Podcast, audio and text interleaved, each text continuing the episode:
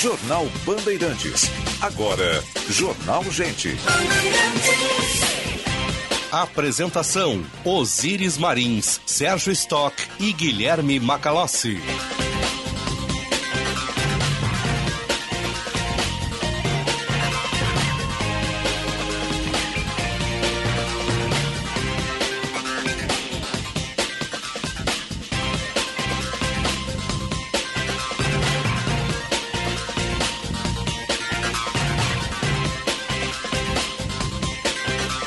Sinal da Rádio Bandeirantes marcou 9 horas. Temperatura em Porto Alegre, 13 graus. Céu nublado e manhã fria em todo o Rio Grande. Muito bom dia.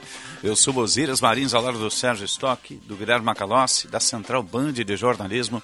Estamos abrindo o Jornal Gente, com informação, análise, projeção dos fatos que mexem com a sua vida. Em primeiro lugar, em FM 94,9, aplicativo Band Rádios, baixe o aplicativo Band Rádios, nos ouça no seu celular em qualquer parte do mundo. Live no YouTube, canal Band RS.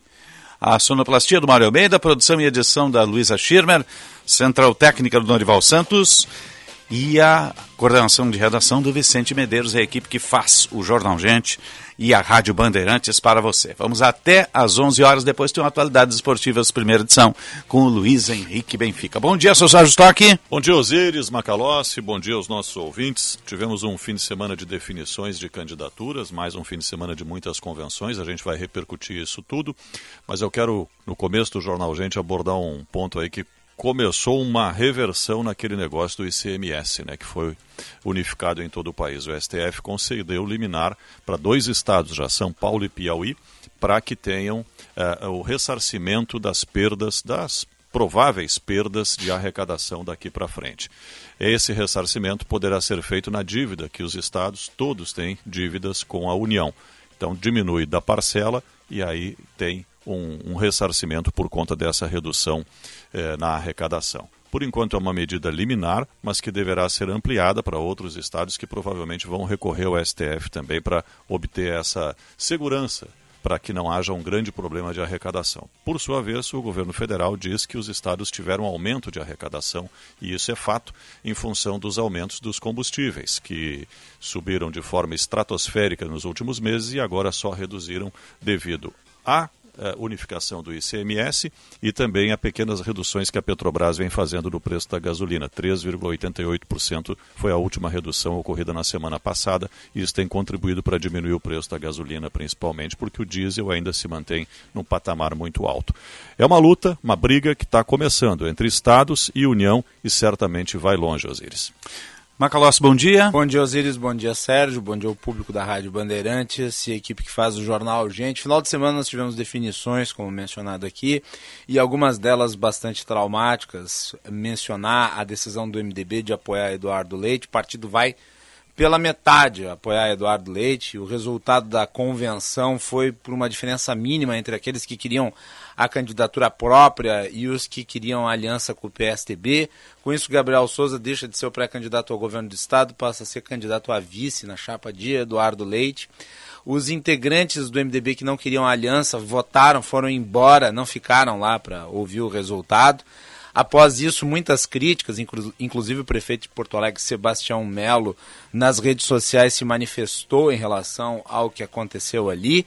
O PSTB consegue um aliado que é grande, mesmo dividido. Isso certamente contará para ele, principalmente no interior, porque afinal de contas, uma parte desse apoio vem das lideranças do interior do estado, que contrariaram as lideranças históricas, muitas delas sediadas aqui na capital. E o MDB do estado então se alinha ao MDB nacional que vinha pressionando por essa aliança. Do outro lado, o PT consegue o apoio do PSOL depois de Edgar Preto buscar o Olívio Dutra para ser candidato ao Senado. Ampliou o leque.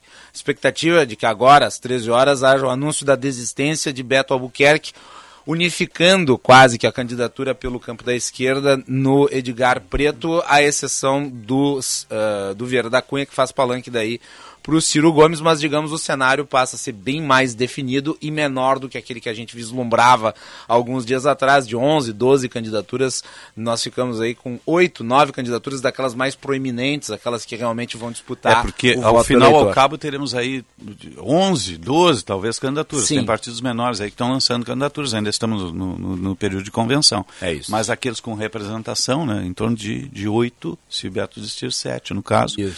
E, e obviamente que eh, há que se destacar aí, Edgar Preto está conseguindo, uh, depois de muito tempo que o PT não fazia, reeditar a Frente Popular, porque o PDT nunca teve na Frente Popular, né? aquela que concorreu às prefeituras em Porto Alegre, governo do Estado. Olívio Dutra, tá, Tarso Exatamente. Raul Ponte. É, Tarso, não me lembro se teve a Frente Popular ali agregado, acho que não, acho que... O, acho que teve contra o Colares. É, o, acho que estava tava, tava fora. A prefeitura de Porto Alegre. Sim, mas uh, no caso, agora está se reeditando com o acréscimo do pessoal, no caso, né? Isso, e o PSB pode entrar nessa aliança e o Beto Albuquerque, a tendência é que se retire para não apoiar ninguém.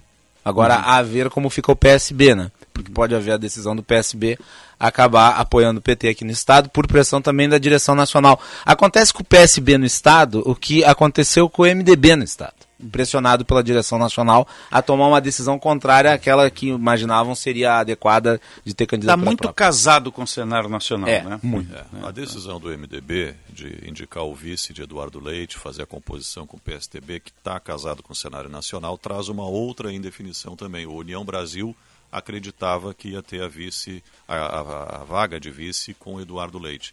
Agora cria uma, abriu-se uma porta para que o PL de Olinx Lorenzoni possa tentar atrair o União Brasil, que no sábado, inclusive, o presidente do União Brasil no Estado, Luiz Carlos Busato, deu a entender que gostaria de ter a vaga de vice de Eduardo Leite. Aquilo que ele havia dito que antes não era algo que estava no horizonte do União Brasil. Mas então, Busato estava na convenção do PSDB. E é importante ressaltar isso. Né? Sim, porque ele nesse momento oficialmente está com o PSDB. A vaga de vice é que tem uma indefinição ainda. E o que que se, o que que tem de importante no União Brasil? Tem uma verba considerável do fundo eleitoral e tempo de rádio e TV. É, e, e o, no caso, a Frente Popular só não está sendo reeditada na íntegra porque o PCB tem candidato. Né, ah, que, que é, é, o PCB tem um servidor dos Correios, Carlos Messala, que será candidato ao governo do Estado, definido em convenção também. Então, mas é um cenário que está agora já se, se, se, definindo nesse processo todo. Falou União Brasil, União Brasil é o antigo Democratas, né? Ele é a, Absorveu ele é a, fusão. A, a, é a fusão, do PSL com o Democratas. PSL, com o Democratas. É. 9 e 8, vamos à mobilidade urbana. Serviço Bandeirantes. Repórter Aéreo. Vamos ao trânsito capital e eixo metropolitano. Jorge Bittencourt. Está aqui a presença confirmada na Construsul 2022, entre os dias 2 e 5 de agosto, na Fiergs. Visite o estande da Taqui. Muito bom dia, Osíris, e a todos aqui no Jornal Gente nessa segunda-feira. Começo de semana complicado no trânsito em Porto Alegre, mas principalmente nas rodovias, em função da neblina, atrapalhando bastante a visibilidade. Na BR-290, na região das Ilhas, aconteceu um acidente mais cedo envolvendo cinco veículos, apenas com danos materiais, mas ainda causando muito congestionamento para quem deixa a capital em direção a Eldorado do Sul e afeta as duas pontes do Guaíba. E a Freeway também tem muito congestionamento a partir da Arena, no sentido capital, inclusive com lentidão na saída da rodovia do Parque. Ataque é presença confirmada na Construção 2022, entre os dias 2 e 5 de agosto, na Fiergs. Visite o estande da Ataqui. Osíris. Obrigado, Jorge. Agora vamos ao metrô de superfície, aeroportos e a previsão do tempo. Serviço Bandeirantes. O Aeroporto Internacional Salgado Filho está aberto para pousos e decolagens e vai operando visualmente nesta manhã de segunda-feira. Dentre partidas e chegadas programadas até a meia-noite, há três atrasos e um cancelamento. Serviços da Transurb vão operando ainda com alterações pontuais devido ao furto de cabos. De acordo com a Transurb, intervalo aproximado entre os trens é de 10 minutos em ambos os sentidos. Com as informações do aeroporto e da Transurb, Gilberto Echal. Serviço Bandeirantes. Previsão do tempo.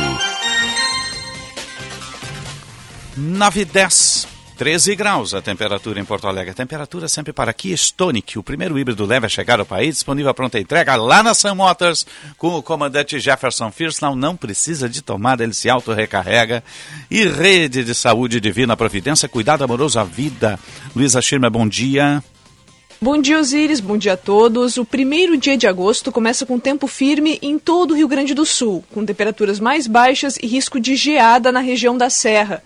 Mas o clima muda já na terça-feira, conforme a Clima Tempo, com instabilidade e temporais previstos em partes do estado. Nesta segunda, as temperaturas estarão mais baixas com relação aos dias anteriores por conta de uma massa de ar frio. Em Porto Alegre, previsão de tempo firme e ensolarado, com mínima de 11 e máxima de 21 graus. Em Erechim, no norte, mínima de 5 e máxima de 19. Em Santa Cruz do Sul, tempo aberto e com poucas nuvens, mínima de 9 e máxima de 21 graus.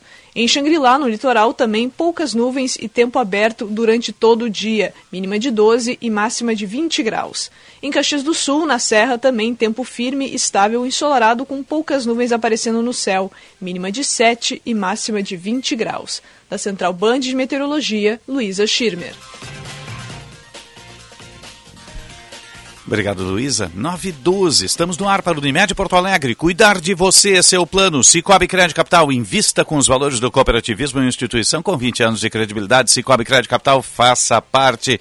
E CDL Porto Alegre, soluções inteligentes para o seu negócio. E GBOX, a proteção certa para a sua família. Tem chamado a reportagem, Jean Costa, bom dia. Bom dia, Osíris. Bom dia, Sérgio Macalossi. A Bom todos dia. que nos Bom dia. acompanham aqui no Jornal Gente. Cine Municipal da capital, com 1.079 vagas disponíveis para retirada de cartas de entrevista de emprego a partir desta segunda. O horário de atendimento começou agora há pouco, às 8 da manhã, vai até às 5 horas da tarde, aqui no Centro Histórico, na Avenida Sepúlveda, na esquina com a Mauá. Entre os destaques da semana estão 81 vagas exclusivas para pessoas com deficiência e 60 para jovem aprendiz. O maior número de vagas, no entanto, sendo ofertado, 111, é para oficial de serviços gerais na manutenção de edificações. Há ainda 50 postos abertos para vigilante, 45 para pedreiro e 30 para atendente de pedágio. O Cine Municipal segue disponibilizando o agendamento eletrônico a fim de evitar filas e os interessados podem também retirar a carta através do aplicativo Cinefácil, que está disponível para download no Google Play. Outras informações, qualquer dúvida que o ouvinte tiver, pode ser obtida através do e-mail dúvidacine.portoalegre.rs.gov.br. Durante essa semana, o Cine também fará o encaminhamento para entrevistas nas sedes que são referentes a 94 vagas de emprego, sendo 50 vagas para jovem aprendiz como auxiliar administrativo, além de 15 para motorista entregador e 24 para o setor de construção civil. É um processo seletivo para o setor de construção civil que será realizado na terça-feira a partir das 9 horas da manhã já para motorista entregador na quarta, das 8h30 até o meio-dia, e no jovem aprendiz, das 9 da manhã até a 1 da tarde, na próxima quinta-feira. O Cine também está com o projeto no, no- Cine no Território, que leva a intermediação da mão de obra para a residência, a- para a rede de assistência social, que terá a próxima ação também durante essa semana, na sexta-feira, na rua, Rio Grande, na Cavalhada, Zona Sul aqui da capital, das 2 às 4 da tarde, Osiris. Obrigado, Jean. 9 e 14, 13 graus, 6 décimos a temperatura. Vamos à Conexão Brasília. E agora no Jornal Gente, Conexão Brasília, com Rodrigo Orengo.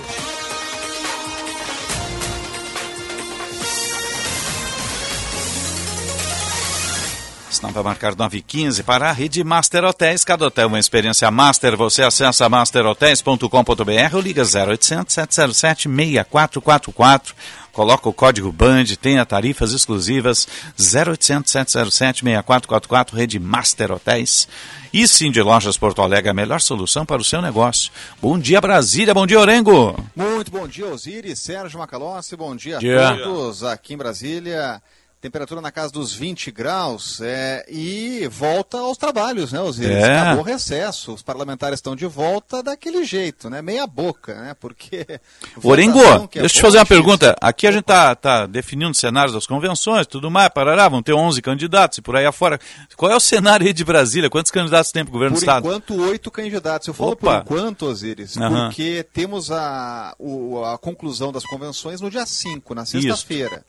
E o registro final dos partidos só lá no dia 15. E por que essas datas são importantes? Tem um candidato aqui que é o segundo das intenções de votos, é que teve o mesmo problema de Sérgio Moro, que é o senador Regufe. Ah, É, sim. ele, ele saiu do Podemos, foi para o União Brasil, o mesmo movimento que Sérgio Moro fez, e corre o risco de ficar sem candidatura. É porque ele foi para o União Brasil, assim como o Sérgio Moro, E está tendo aqui oposição interna no partido, mesmo sendo o segundo nas intenções de votos. Né? Então, União Brasil, que é essa junção do PSL com o DEM, está é, tá uma confusão interna e está realmente é, contribuindo contra candidaturas do partido. Né? Então, ele já denunciou publicamente, ele fez um post polêmico aí nas redes sociais, Sabe a expressão que ele usou, Osiris? Forças ocultas do partido. Ah, isso é o tempo do Jânio, hein, meu irmão? É, ah, tempo do, do Jânio, Jânio né? Forças ocultas querem que eu não seja candidato.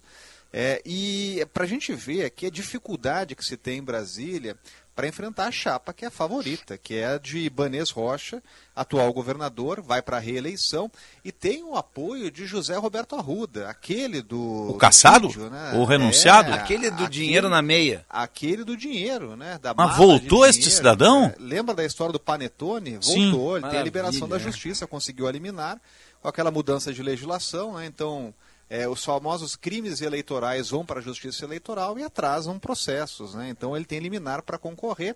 E ele fechou uma chapa com o Ibanez Rocha, e quem deu a benção à chapa. O Arruda é candidato, Jair... tu quer me dizer isso? É, candidato pelo menos à Câmara Federal. Ele, inclusive, é, era um candidato fortíssimo aqui, porque ele tem recall, né? mesmo com toda a confusão, a prisão dele. Ele aparecia muito bem nas pesquisas, mas aí fechou aliança com o governador Ibanez Rocha. Quem selou essa aliança foi o presidente Jair Bolsonaro. Né? Então ele fechou ali um acordo de Ibanês com a Ruda, que é. Ou seja, a Ruda também dele, vai estar no palanque do Bolsonaro. Do Bolsonaro. Já teve foto ao lado dele, reunião com o presidente, né? até porque ele é marido da, da ministra do presidente, a Flávia Arruda que era ministra da Articulação Política da Secretaria de Governo, e vai concorrer ao Senado, na chapa de Ibanês. Né? Então, o presidente Jair Bolsonaro, que lidera as pesquisas aqui em Brasília, né? o presidente ele perde para o ex-presidente Lula nas pesquisas nacionais, mas aqui em Brasília ele é mais influente que Lula. Né? Então, ele tem uma chapa que é a favorita aqui em Brasília. Agora, olha os cenários, eles, como a gente tem essa confusão, essa sopa de letrinhas partidárias. Né? Então, a gente tem aqui a Simone Tebet, que é a candidata oficial do MDB, só que não conta com o apoio do, do Ibanez Rocha, que é o governador de Brasília. O governador de Brasília está com o presidente Jair Bolsonaro. Aí você vai para outras regiões do país. Né? Omar Aziz, lá no Amazonas, está com quem? Está com o ex-presidente Lula. Renan Calheiros, em Alagoas, está com quem? Está com o ex-presidente Lula. E a Simone Tebet, está com quem? É, então, assim, realmente ela tem apoios ali, né? deve formar uma maioria na, no diretório do MDB, é, mas tem as dissidências importantes. O caso de Brasília é apenas um deles. Né? Então, hum. são os últimos momentos, Osiris. Hoje, inclusive, a gente tem a reunião aqui na Band Brasília para o primeiro debate. É, assim Sim. como em todo o país, assim como no Rio Grande do Sul, Sim, teremos a já fizemos algumas aqui. Essa semana é, tem o sorteio dos blocos aqui. Quantos Exatamente. candidatos você vai ter no debate aí? Aqui, por enquanto, oito. Né? Então, oh, bateu! Tá, é, Eu tenho oito já... aqui. Hoje à tarde pode virar sete. Pois é, até, até sexta-feira pode virar sete também, né? Porque uhum. temos aqui o Paulo Otávio, ex-vice-governador, que se lançou né, publicamente, mas tem que confirmar ainda na convenção. Então, aquele momento né, das articulações, últimos dias para fechamento de uhum. coligações. Enquanto isso, Osiris, é aquela coisa, o mundo real continua aí, né? Os... Esse povo vota alguma coisa ou não? Só volta para fazer campanha? Ah, só para fazer campanha, né? Tem vetos aqui para avaliação, medidas provisórias, né? Então deve fechar um acordo amanhã de líderes partidários, aquela reunião de líderes, né, para fazer um acerto aí de votações, muitas simbólicas, porque tá todo mundo nos estados, tem gente que nem vai voltar, né? Aí tem que verificar se vai marcar presença ou não, porque senão tem que ter corte de ponto. Mas daí eles entram virtualmente, é, não tem aquele esquema da sessão virtual? Né? Teve, é. Foi flexibilizado, inclusive na PEC lá das bondades, né? Acabaram flexibilizando até a presença. Até isso no Congresso eles fazem, né? Flexibilizar a presença. O cara marca a presença de qualquer lugar pelo celular. Tinha um holograma ali no é, plenário, é, é isso? É, um holograma, mais ou menos isso. Agora, hoje tem a volta também do Supremo Tribunal Federal, né? Que tem uma agenda extensa de votações. E só para não deixar de falar, eles teve Sim. decisão importante aí, pelo menos quatro decisões nas últimas horas de ministros do Supremo ainda em plantão, hoje estão voltando do recesso, mas a favor dos estados. Atenção aí, Rio Grande do Sul e outros estados. A, a porteira está aberta. Por quê? Porque os estados receberiam a compensação por perdas do ICMS só no ano que vem. Sim. Quatro estados entraram com ações para já terem a compensação imediata. Alagoas, Maranhão, Piauí e São Paulo. Tem dinheiro? Não tem, esse é o problema. Mas aí é o seguinte, né? A compensação é por abatimento de dívida com a União. Opa! Então, esses estados já podem abater dívida, né? não, não vão esperar nada. É claro que o governo vai entrar com recurso, mas é aquela coisa, a frustração de receita que seria da, dos estados vai caber agora à União, porque os estados vão dar um balão lá, não vão pagar as dívidas, né? Porque estão, estão compensados aí ou garantidos pela lei, né? E aí, essa é toda aquela discussão que a gente tem há algum tempo. Né? A história da economia, a gente vê depois, está aí, está batendo a porta. Quatro estados, o maior deles, que é São Paulo, tem maior dívida com a União, já vai começar a bater dívida e vai faltar recurso. Né? Mas, essa é uma discussão para depois das eleições, para quem ganhar as eleições, se for o presidente reeleito ou se for um outro presidente, vai ter que aí ter uma calculadora na mão para ver as contas que vão ficar, a herança das contas que vão ficar e vai ter muita conta pela frente. Tá certo. Orengo, estão te chamando no outro estúdio aí. Um abraço, meu amigo. Grande Forte abraço, abraço. Até mais. Até mais. Rodrigo Orengo, estúdio avançado, capital federal, nos colocando a par aí da, da pauta de Brasília.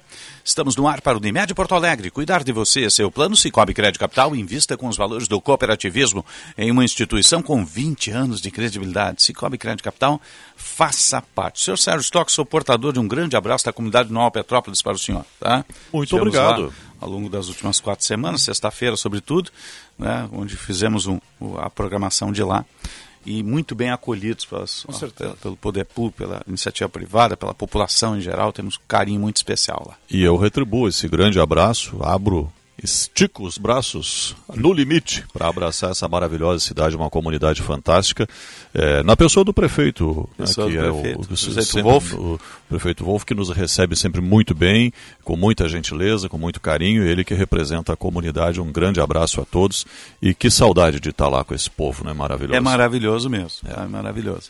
9h22, 13 graus a temperatura, você está ligado no Jornal Gente. Jornal Gente. A unidade endovascular do Hospital Divina Providência está preparada para atender os casos de doenças cardiovasculares. Os pacientes contam com equipe de profissionais altamente qualificados e recursos tecnológicos de ponta para procedimentos como cateterismo, angioplastias e angiografias. Conheça as alternativas de tratamento eficaz e humanizado da unidade endovascular.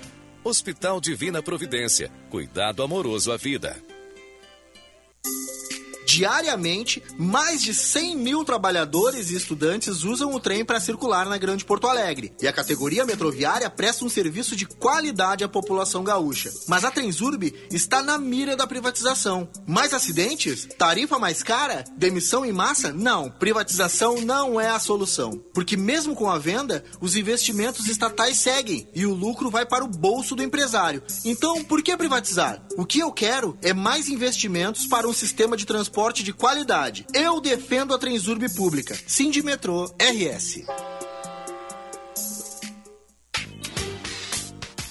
Preparado para ser inspirado pelo futuro? A Kia Sun Motors traz um veículo com uma nova tecnologia pensando na sua evolução. Kia Stonic, o SUV híbrido da marca Kia, que conta com auxílio elétrico sem precisar de tomada, feito para inspirar suas melhores ideias com novas perspectivas. Venha até a Kia Sun Motors e garanta o seu Kia Stonic na Avenida Ipiranga 8113 ou na Avenida Ceará 370.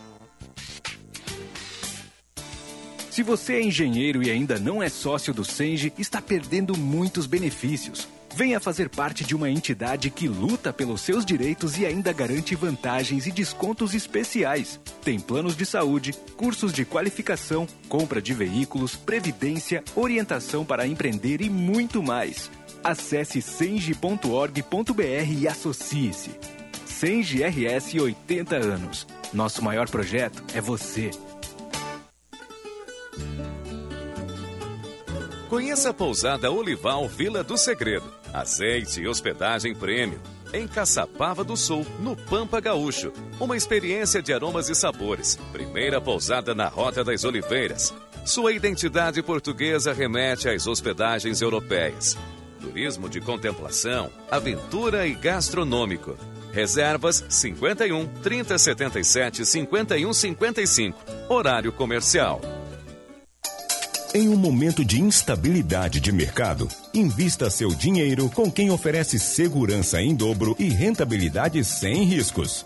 No Cicobi Cred Capital, você conta com dois fundos garantidores, o FGCOP e o FGL, dobrando a segurança para os seus investimentos. E ainda garante juros ao capital e sobras no início de cada ano. Invista no Cicobi Cred Capital. Você garante um bom rendimento e não corre riscos. Anúncio de utilidade pública. Procura-se alimento. Repito, procura-se alimento não perecível. Pode ser arroz, feijão, leite ou o que mais você puder trazer. Só não pode é deixar de doar para quem precisa. Campanha do Agasalho do Alimento 2022. Doe você também. Ajudar o próximo é a maior recompensa. Prefeitura de Porto Alegre. Mais cidade, mais vida.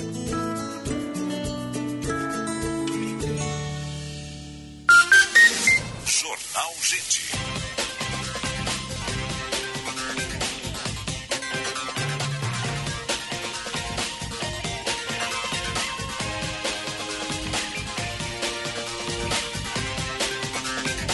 Nove horas, 26 minutos. Temperatura em Porto Alegre, 13 graus. Você está ligado no Jornal Gente, pela Rádio Bandeirantes de Porto Alegre, 87 anos de história, em FM 94,9. Aplicativo Band Rádios, baixe o aplicativo Band Rádios. Nos ouça em qualquer parte do mundo no seu celular. Live no YouTube e no canal Band RS. Estamos no ar para Cicobi Crédito Capital, invista com os valores do cooperativismo. Unimed Porto Alegre, cuidar de você, esse é o plano. A hora certa é sempre para a CDL Porto Alegre, soluções inteligentes para o seu negócio. E GBUX, a proteção certa para a sua família. Serviço Bandeirantes. Repórter Aéreo. Vamos ao trânsito, o melhor caminho, Jorge Bittencourt. A tecnologia Texaco é a principal escolha das montadoras no Brasil. Faça o mesmo, escolha a Voline. Lubrificante tem que ter o T de Texaco. Há pouco houve a queda de um motociclista na Edivaldo Pereira Paiva, em direção à Zona Sul, bem próximo à pista de skate do trecho 3 da Orla, mas o motociclista não se feriu e não foi necessário atendimento pelo SAMU. O movimento segue bastante acentuado ainda na CIS Brasil, na saída de Cachoeirinha e principalmente na chegada a Porto Alegre pela Freeway Castelo Branco, reflexo também do acidente que aconteceu na BR-290, pouco antes da ponte sobre o rio Jacuí, afetando as duas pontes do Guaíba. A tecnologia Texaco é a principal escolha das montadoras no Brasil. Faça o mesmo, escolha a Voline. Lubrificante tem que ter o T de Texaco. Osíris.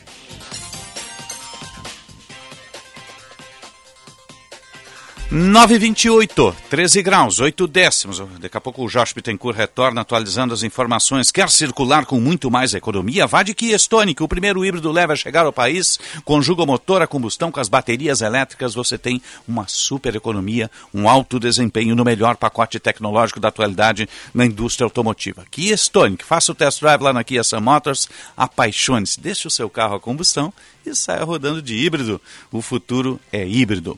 Falar um pouquinho de educação, a gente está recebendo com muita satisfação aqui no Jornal Gente o vice-reitor da Unicinos, Arthur Jacobs. Seja bem-vindo. Obrigado pela presença conosco, vice-reitor. Muito obrigado.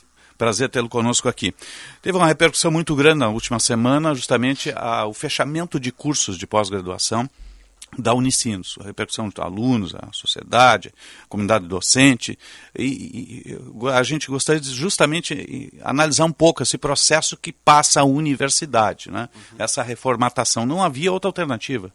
Não havia outra alternativa. Nós fizemos, nós fizemos uma, uh, um planejamento estratégico que aconteceu ao longo do primeiro semestre, com exame detalhado dos números da universidade, série histórica, contexto uh, local, regional, nacional do ensino superior.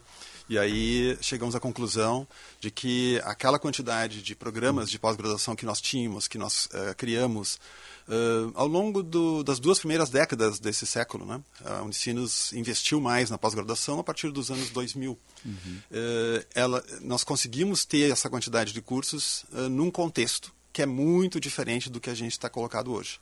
Nos últimos sete, oito anos, o cenário do ensino superior brasileiro se transformou radicalmente. O que, que mais mudou? O que mais mudou foi que. Tirando surgiu... a pandemia, obviamente, que é, trouxe impacto forte. Não, acho que assim, foram talvez três fatores principais. O primeiro foi a questão uh, da recessão e das dificuldades econômicas que afetaram uh, a capacidade dos alunos uh, de estar, estudar no, no, ensino superior. Então, houve aí uma, uma redução dessa demanda. A pandemia uh, provocou grandes dificuldades, mas a principal razão é a diminuição do financiamento público para a educação. O Brasil talvez seja um dos países que menos investe como, com financiamento público para o ensino superior em relação aos outros países. Basicamente, existe financiamento federal Uh, o ensino superior não é algo uh, que é fácil de ser represtado, não é um, um serviço uh, de baixo custo, ele tem um custo maior.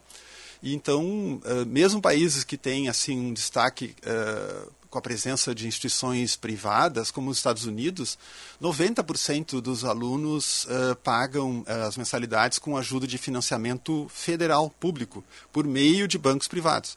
Crédito educativo um crédito educativo. É. Claro que tem todos os problemas do crédito educativo, com a questão de pagamento adiante, etc. O Brasil hoje eh, tem um, crédito educativo, vamos pensar assim, o FIES, eh, que está oferecendo em torno de nove vezes menos do que ele oferecia em termos de contratos uh, há oito anos atrás. Esse é volume de crédito ou é de redução contratos. de procura? Não, aí foi a mudança de regra, né? A mudança de a mudança regra. de regra, porque ficou uma regra muito restritiva. Então, hoje existe FIES, mas o, o, número de contratos celebrados novos a cada ano, hoje ele é oito vezes menor do que era, nove vezes menor do que era oito anos atrás. E isso resultou em queda no número de matrículas, o que levou a cursos que outrora se pagavam não se pagarem mais. Exatamente. Imagino que o cálculo foi esse. É, e não é um fenômeno específico de, da nossa universidade, é algo que está acontecendo uh, com as universidades comunitárias, de uma forma geral, que são um tipo de universidade que quase não existe uh, nos outros estados da federação, mas que aqui no Rio Grande do Sul e Santa Catarina são as uh, que predominam. São universidades ou confessionais ou universidades efetivamente comunitárias. Nós temos um dado que levantamos junto ao censo educacional do INEP. Nós tivemos, em, de 2016 para 2020, uma queda de 38% do número de alunos matriculados nas comunitárias gaúchas e subiu em torno de 66% as matrículas naquelas uh, universidades que oferecem o EAD barato, e que muitas vezes uh, tem um baixo desempenho. Né? E quando eu falo baixo desempenho, é, se nós formos olhar, ENAD. Sim. Né?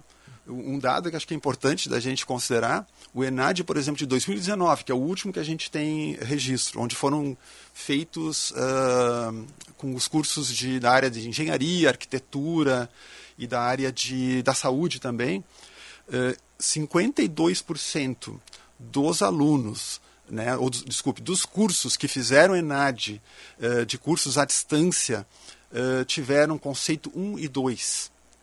1 e 2. O mínimo que teria que ser é 3.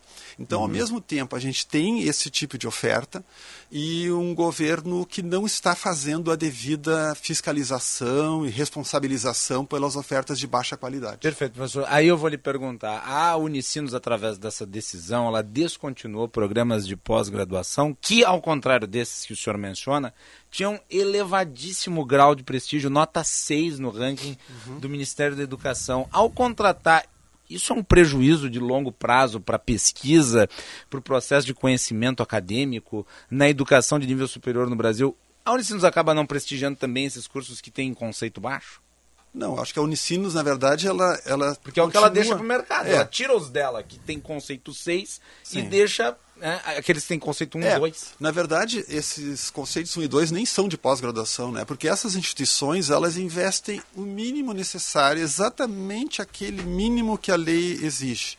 Universidades como a Unicinos e outras comunitárias são universidades que colocam, fazem investimento eh, uhum. estratégico em pesquisa e, e, portanto, não há nem comparação. Entende? O ENAD é feito apenas com os alunos da, da própria graduação.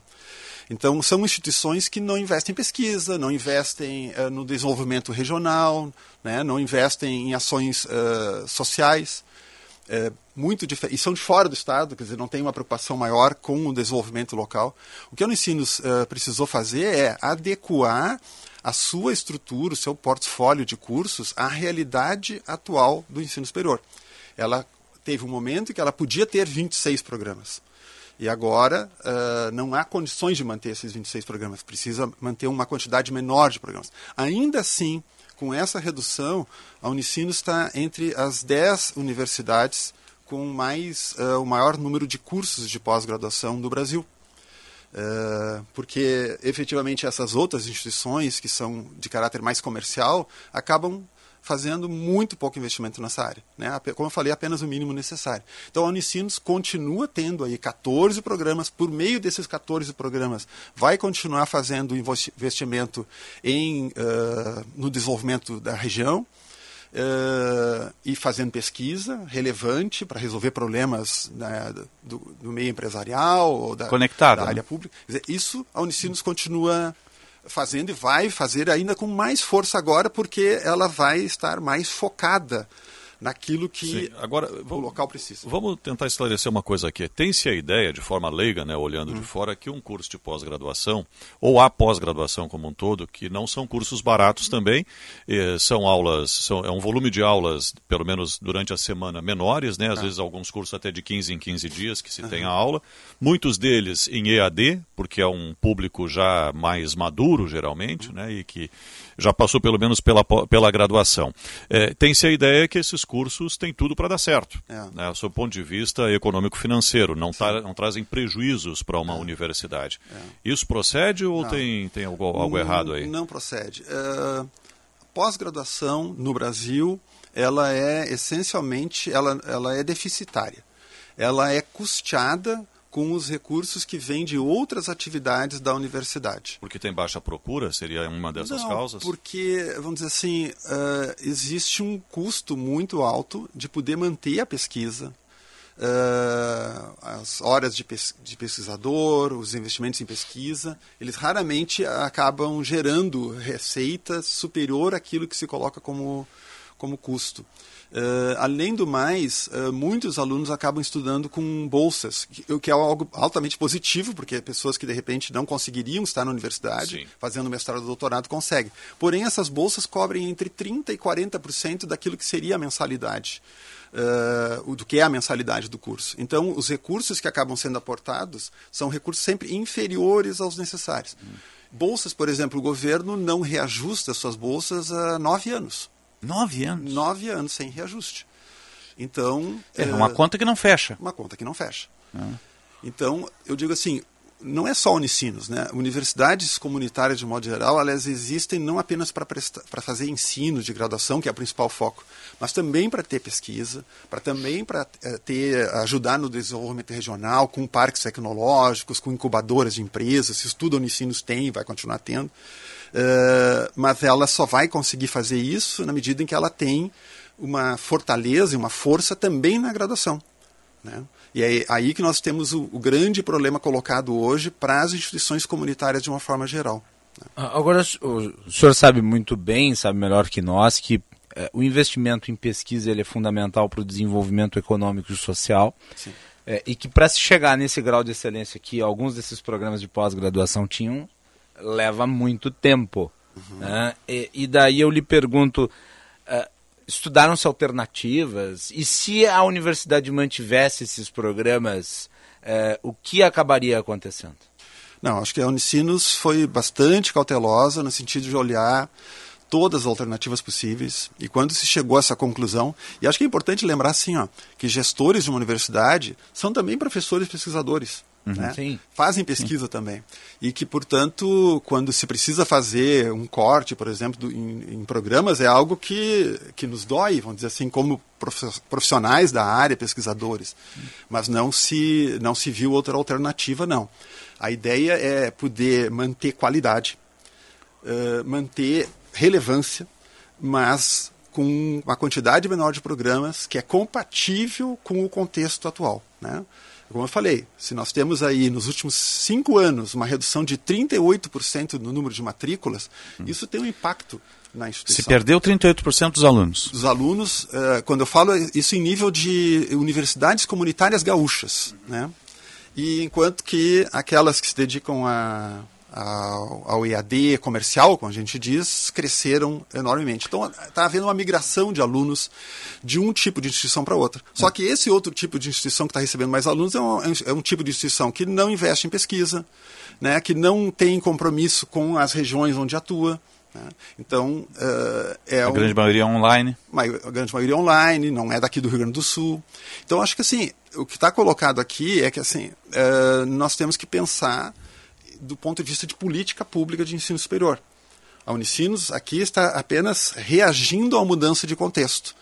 Um contexto que está mudando radicalmente e para o qual a sociedade brasileira não tem dado a devida atenção. Uhum. Aqui talvez esteja um sinal né, de que algo precisa ser feito, que não se pode manter essa política, porque, do contrário, as instituições vão ser obrigadas a fazer movimentos como esse que a Unicinos fez agora. A gente está conversando com o vice-reitor da Unicinos, Arthur Jacobs. Qual é a situação financeira da Unicinos hoje, levando em consideração o campus clássico ali de São Leopoldo, o, o aqui de Porto Alegre todo? Não, a Unicinos, é, fazendo esses ajustes que está... Porque tá... tem um custo essa operação toda, Sim. né? É. Ainda mais um campus antigo como o de São Leopoldo. O campus de São né? Leopoldo que tem é mais gigante, de, né? Mais de 80 hectares. Né? Nossa. É um... E temos o campus aqui de, de Porto Alegre. Mas é lindíssimo, É lindíssimo, passagem, eu gosto né? muito. Sim, Fantástico. É. é. eu acho que vale a pena conhecer. Não, a Unicinos está, faz, está fazendo as mudanças, os ajustes que são necessários para garantir a sua sustentabilidade. Se ela não faz esses ajustes que foram feitos agora, ela coloca em risco esse futuro né? Eh, e, portanto, há necessidade de, de fazer isso que foi feito agora. Mas uh, uh, os investimentos que vão ser feitos a partir dessa reestruturação da universidade vão garantir que ela tenha uh, prosseguimento, consiga estar oferecendo uh, a educação de qualidade que o Rio Grande do Sul uh, reconhece, tanto em nível de graduação quanto em nível de pós-graduação, e o seu apoio para o desenvolvimento local. Acho que é importante lembrar que junto à Unicinos temos um parque tecnológico que não existiria sem a universidade. Sim. Um parque tecnológico que tem em torno de 110 empresas, que tem emprega, eh, emprega em torno de 10 mil funcionários né, uh, que trabalham lá, empresas de diversos uh, países também. Então, uh, esse tipo de atuação que só uma universidade como a Unicinos ou como uma comunitária pode fazer, isso tudo a gente vai continuar investindo de forma mais forte. O, o, futuro é de novos ajustes com cursos ou vão ser lançados novos cursos de acordo com o mercado? Não, eu digo assim, em, no, naquilo que diz respeito à pós-graduação, o que a gente previa é, a partir do nosso planejamento estratégico era de fazer esse movimento que foi feito agora. Né? Hum.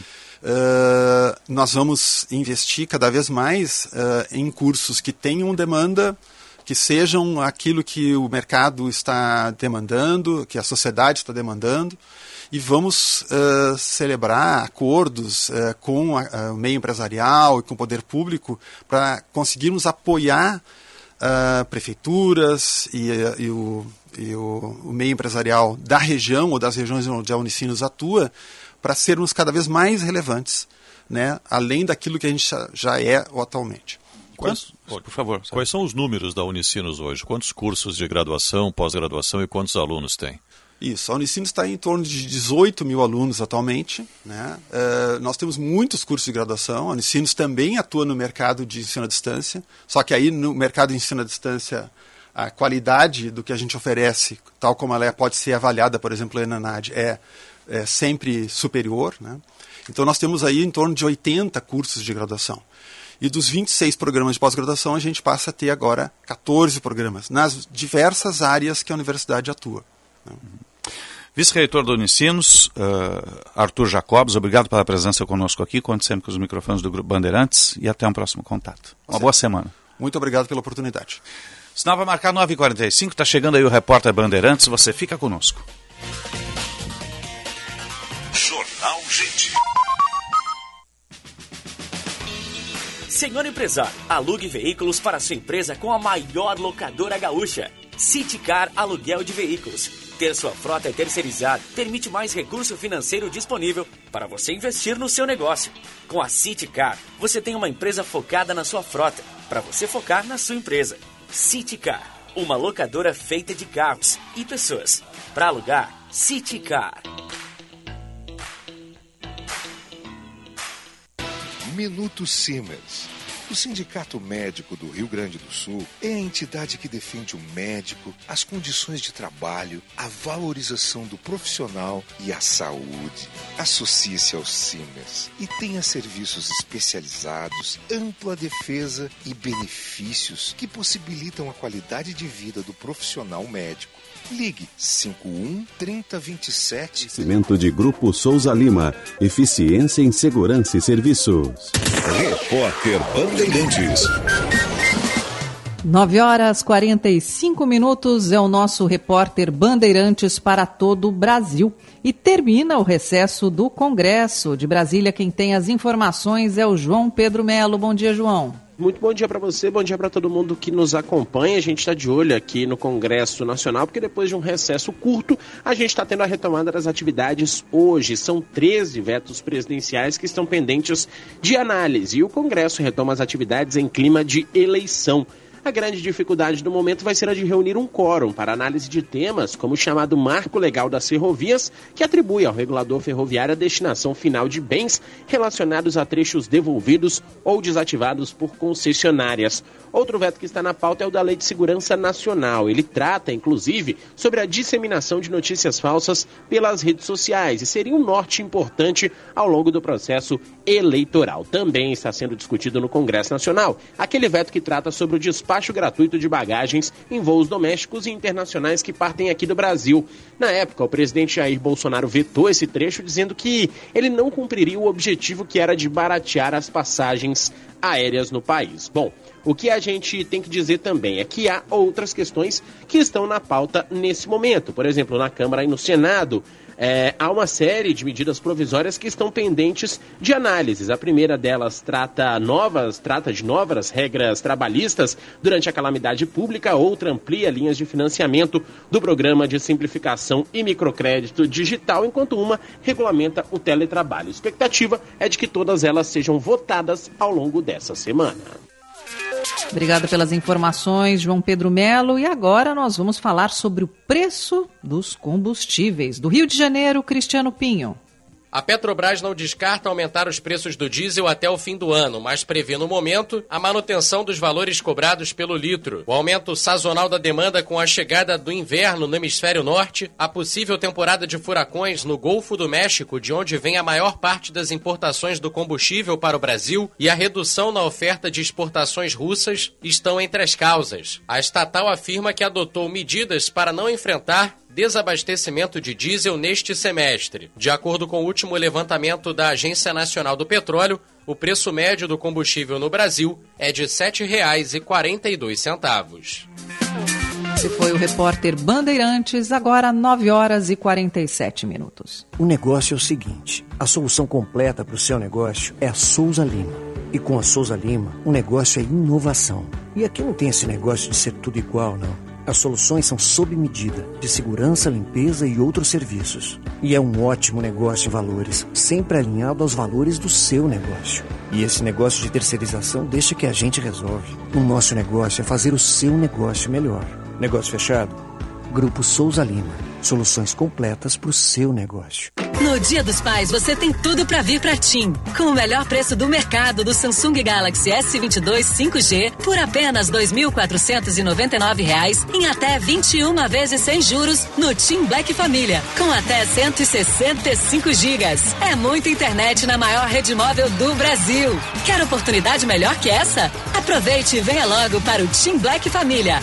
Saiba mais em tim.com.br. TIM. Imagine as possibilidades. Acompanhar o jornal é sempre bom para saber o que acontece no mundo. Só na Sky você encontra jornais e muito mais em uma programação para agradar todos os gostos da sua família. E a flexibilidade de pagamento de Sky Prepago deixa a mensalidade de lado. Compre seu equipamento, coloque recargas a partir de R$ 9,90 e só nesse mês a instalação é grátis. É isso mesmo, só nesse mês a instalação é grátis. Agora só falta escolher quantos dias deseja recarregar. 3715 ou 30. Ligue 0800 728 7163. Na dúvida, vai de Sky. No Dia dos Pais, você tem tudo para vir para TIM. Com o melhor preço do mercado do Samsung Galaxy S22 5G por apenas R$ 2.499 em até 21 vezes sem juros no TIM Black Família, com até 165 gigas. É muita internet na maior rede móvel do Brasil. Quer oportunidade melhor que essa? Aproveite e venha logo para o TIM Black Família. Saiba mais em tim.com.br. TIM. Imagine as possibilidades. A temporada 2022 da Stock Car passa na tela da Band. Aqui na Rádio Bandeirantes você fica por dentro, prova a prova, em boletins com Luque Monteiro. Todas as etapas da mais importante categoria do automobilismo do Brasil. Stock Car.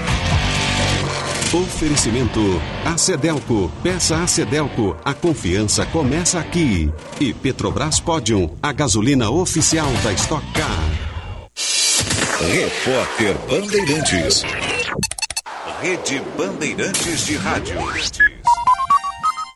Minuto Siemens. O Sindicato Médico do Rio Grande do Sul é a entidade que defende o médico, as condições de trabalho, a valorização do profissional e a saúde. Associe-se ao Siemens e tenha serviços especializados, ampla defesa e benefícios que possibilitam a qualidade de vida do profissional médico. Ligue 51 3027 3737. Cara, jogar online é demais e nunca trava. É, é para isso que eu pago internet. Conheça a Blue 3, internet de alta performance via fibra ótica com estabilidade total e 100% da velocidade contratada. Tudo para você ter muito mais diversão online.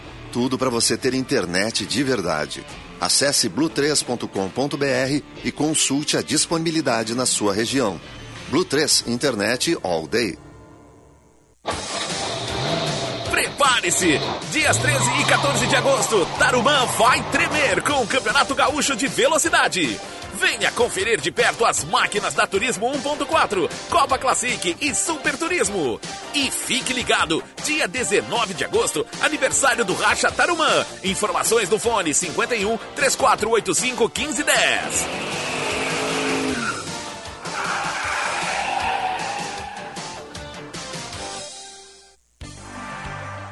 Cliente Unimed Porto Alegre. Conte com a vantagem de ter a sua carteirinha sempre com você no seu celular, pelo aplicativo Unimed Poa. Apresentar o cartão virtual é a forma preferencial para identificar-se no atendimento e em breve substituirá a apresentação do cartão físico. Por isso, baixe nosso app antecipadamente e fique tranquilo tendo seu cartão virtual com você sempre que precisar. Unimed Porto Alegre.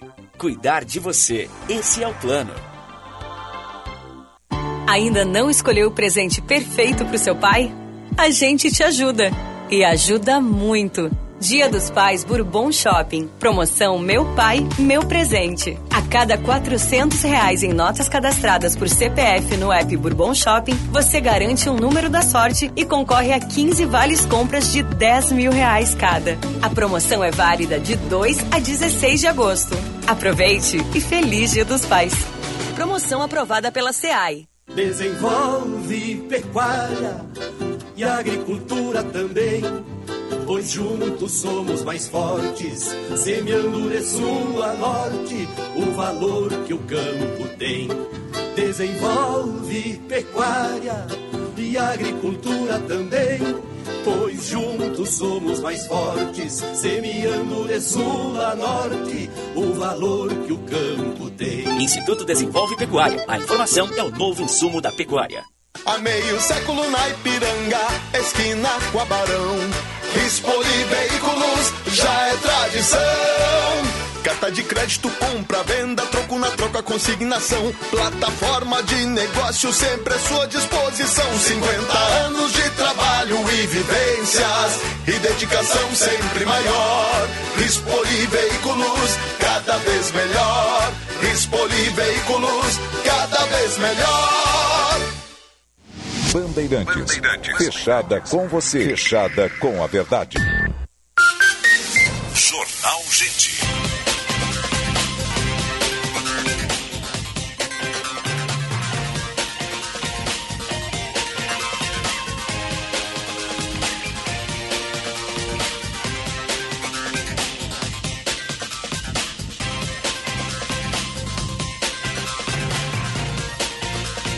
9 horas 54 minutos, temperatura em Porto Alegre 14 graus, céu nublado na capital dos gaúchos, manhã fria em todo o Rio Grande. Você está ligado no Jornal Gente. Informação, análise, projeção dos fatos que mexem com a sua vida, em primeiro lugar, em FM 94,9, aplicativo Band Rádios, live no YouTube, canal Band RS. Estamos no ar, sempre para o Unimed Porto Alegre. Cuidar de você, é o plano. Cicobi Crédito Capital, invista com os valores do cooperativismo. Temos um cenário aí que está tá se desanuviando, né?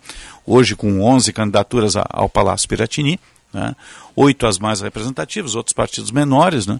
E a gente vai tentar entender um pouquinho esses processos todos que levaram aí à reedição da Frente Popular por parte da esquerda, com o Edgar Preto, a, a, a aliança do MDB com, com o, o ex-governador Eduardo Leite, com o PSDB, essas formatações todas, o PL, o PP. Está né? Tá em linha conosco a cientista política e fundadora do Instituto de Pesquisa de Opinião, Elis Radman. Sim, uh, professora, um bom dia, obrigado pela atenção, Bandeirantes. Bom dia, bom dia a todos os ouvintes. É um prazer estar com vocês. Prazer todo nosso tê-la aqui no Jornal Gente. Eh, como é que dá para entender um pouco essa readequação? Nós temos aí reedições de forças coligadas que não se via já há algum tempo, como esse bloco de esquerda, né? Bem, o que nós temos que entender que uhum. esta é uma eleição diferente desde a abertura democrática. E é diferente por quê? O primeiro fenômeno diz respeito ao que a gente chama de alinhamento natural do eleitor. Nunca se viu neste estado o eleitor procurando o candidato a governador alinhado ao presidente. Então, esse é o primeiro fenômeno. Nós, uh, o eleitor está dizendo o seguinte para nós quando faz o risco de pesquisa: quem é o candidato do Lula, quem é o candidato do Bolsonaro? Então, as pesquisas de intenção de voto, elas não necessariamente ainda refletem o cenário porque nós vamos ter uma força muito grande dos candidatos a presidente. Isso de um lado. De outro lado, foi a primeira eleição em que nós não tivemos uma, uma, um debate contínuo sobre a agenda da continuidade. A agenda da continuidade ficou de lado, dando mais força ainda para a polarização política nacional. Então, o nosso pago, o nosso Estado, ele está diferente nesse sentido. Eh, bom dia, é Sérgio Stock aqui. É, como é que a senhora avalia é, esse aspecto da polarização e o foco muito grande na eleição presidencial, como se o presidente da República fosse uma espécie de salvador da pátria e a gente a gente população né, deixa meio de lado ou não presta muita atenção, por exemplo, nas eleições legislativas, especialmente no Congresso Nacional. Que riscos nós temos aí de intensificar num futuro governo essa polarização, de permanecer um ambiente de campanha eleitoral e, e de ter o novo governo, seja ele quem for, uma dificuldade no Congresso Nacional? Boa pergunta. Eu vou trazer alguns números para embasar a sua pergunta. Quando a gente faz o teste espontâneo para presidente, seis de cada dez gaúchos já tem candidato, só quatro não sabem. Quando a gente vai para governador, só três de cada dez gaúchos tem candidato, sete gaúchos não sabem quem votar para governador. E aí, conforme vai subindo, se a gente pensar em senador, deputado estadual, deputado federal, vai para oito, nove. Então, nesse momento, nós temos só um de cada dez gaúchos pensando nos seus representantes legislativos. Quem irá nos representar na Assembleia Legislativa e na Câmara dos Deputados. E por que esse fenômeno está tão forte? Primeiro, sempre houve uma cultura política de distanciamento do eleitor destes cargos. Mais ou menos, para vocês terem uma ideia, 60% dos gaúchos não sabem quem votaram para deputado. O, o, a representação parlamentar pressupõe que a gente dá uma uma procuração para o deputado falar por nós. Como é que essa procuração vai estar funcionando se 60% não sabem quem votou? votou? Tá. Depois, além da cultura política, nós temos um fenômeno conjuntural desta eleição, que diz respeito à situação econômica dos gaúchos. É isso que faz eles olharem tanto para o candidato presidente. A pauta, a, a pauta econômica, ela tem movido as pessoas a avaliar os candidatos. E no olhar do eleitor, quem decide a tendência da economia é o presidente da República. Uhum. Então, às vezes, ele não tem noção de que são os deputados que fazem as decisões uh, políticas que alteram desde o preço do feijão até o combustível. Uhum. Isso não, ainda não está próximo ao eleitor. Uhum. Sim, as pessoas estão votando com o bolso, né? O Macalós tem uma questão aqui. Sim. Uh, falando aqui sobre a composição das chapas para o governo do Estado, uh, nós vemos uh, basicamente três articulações políticas em três campos que são os que protagonizam o cenário nacional.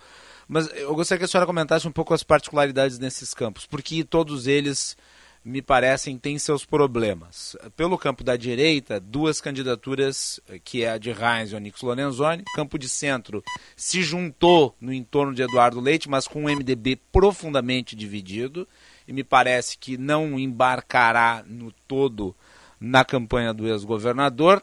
E pelo lado da esquerda, né, uma hegemonia do PT com Edgar Preto, mas ainda com a presença de Vera da Cunha. Nas próximas horas deve haver também a desistência do Beto Albuquerque e daí um PSB também ao quebrado apoiar o PT no Estado. Eu queria que a senhora analisasse um pouco cada uma dessas três correntes aqui para o nosso público.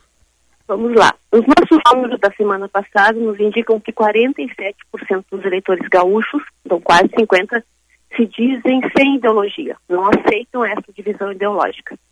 E quando a gente olha, bota a régua nos outros 50, que se classificam ideologicamente, as forças estão divididas com maior força da direita. A direita tem 27% do Estado em termos de autodeclaração do eleitor. O, a esquerda vem depois e o centro com um percentual menor. Quando a gente olha, então, para essa composição que você está colocando, eles vão ter que disputar o eleitor sem ideologia. Nenhum destes candidatos consegue ir para o segundo turno sem disputar, sem conseguir a adesão do eleitor sem ideologia. A candidatura de Onyx para uh, os eleitores mais à direita, mais bolsonaristas, ela é mais natural e eles partem do pressuposto de que ganham com uh, Onyx governador e Reis senador. E isso vai tende a diminuir a força de Reis, ou isso tem evitado ou diminuído a capacidade dele crescer a ideia de que uh, uh, Heinz tem que continuar como Senado por ser competente senador. Quando a gente pensa aí na, na esquerda, Edgar Preto é muito bem avaliado pelo eleitor, as pessoas que avaliam ele gostam da sua imagem, mas é uma preocupação muito uh, recorrente quando se diz que ele tem relação com o MST.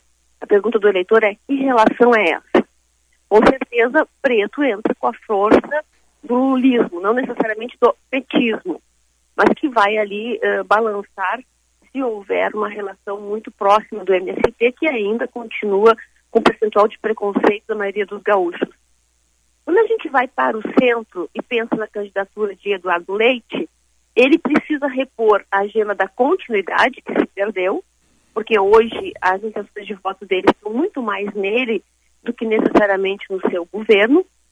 E, e vai precisar, inclusive, uh, fazer com que os soldados uh, do partido, do seu partido, do MDB e do União, trabalhem, porque essa eleição vai ser uma eleição diferente. Ela vai ter menos peso do ponto de vista da narrativa da televisão, então não adianta só ser bom de marketing, o marketing vai continuar tendo influência, mas não como outrora, e será uma eleição programática.